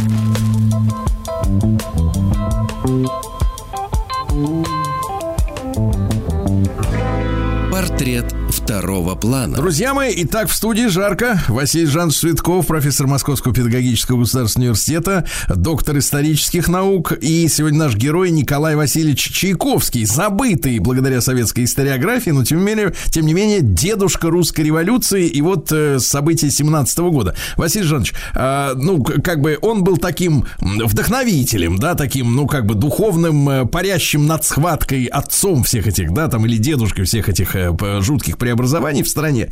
А он предвидел, что произойдет э, большевистский, так сказать, переворот? именно Думаю, что нет. И он сам, э, вот судя по там уже гораздо больше документов, которые сохранились вот к его этому периоду жизни, то есть 17, 18, 19 годы, а он э, абсолютно не считал возможным вот какой-то дополнительный еще толчок, дополнительный стимул русской революции, потому что после февраля считалось, что Россия наконец-то вступает вот на такой вот демократический путь э, преобразований, он будет очень длительным, и, конечно, учредительное собрание здесь будет играть свою роль. Сам Чайковский, напомню, он у нас делегат э, от Вятской губернии, он избран был, это его родная э, среда.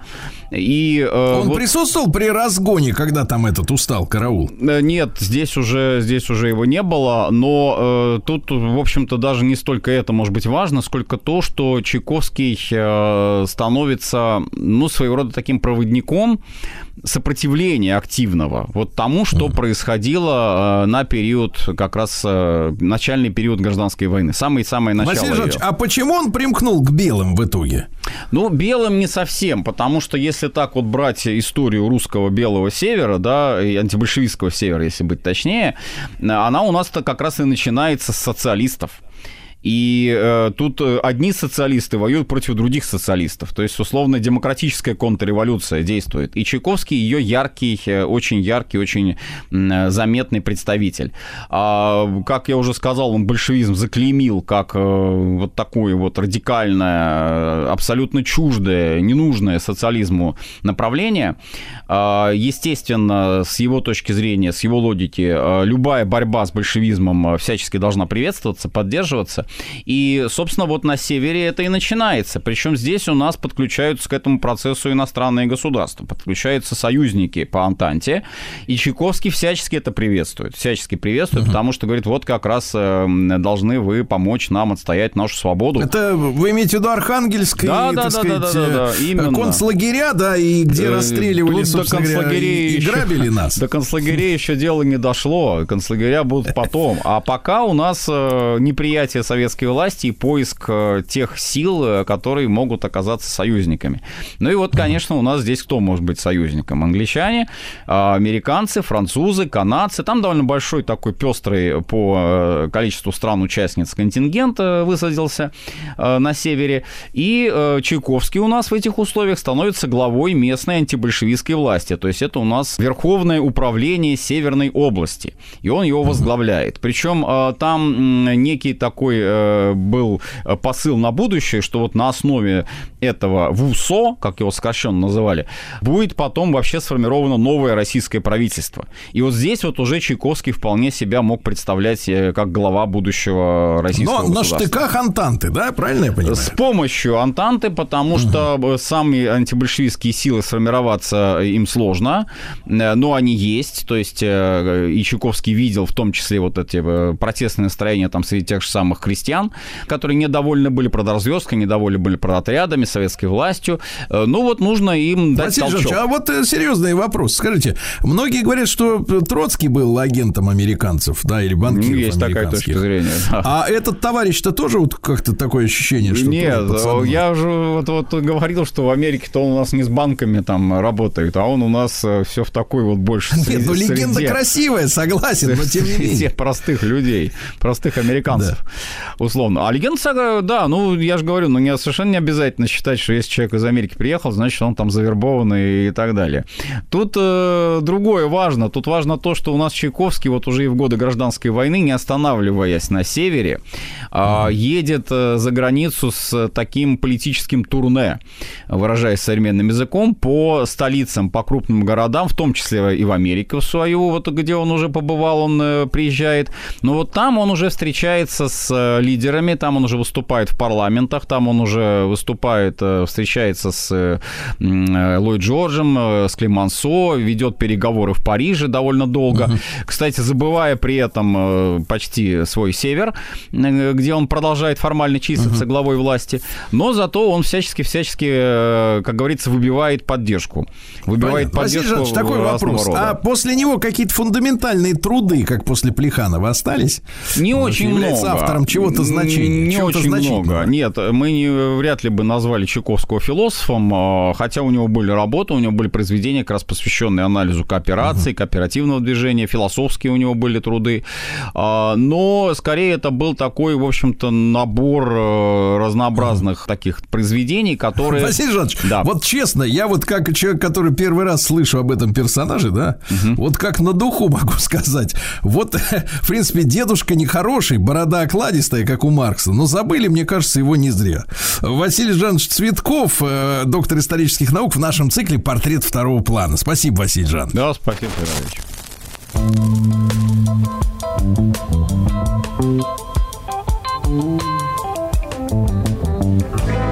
Портрет второго плана.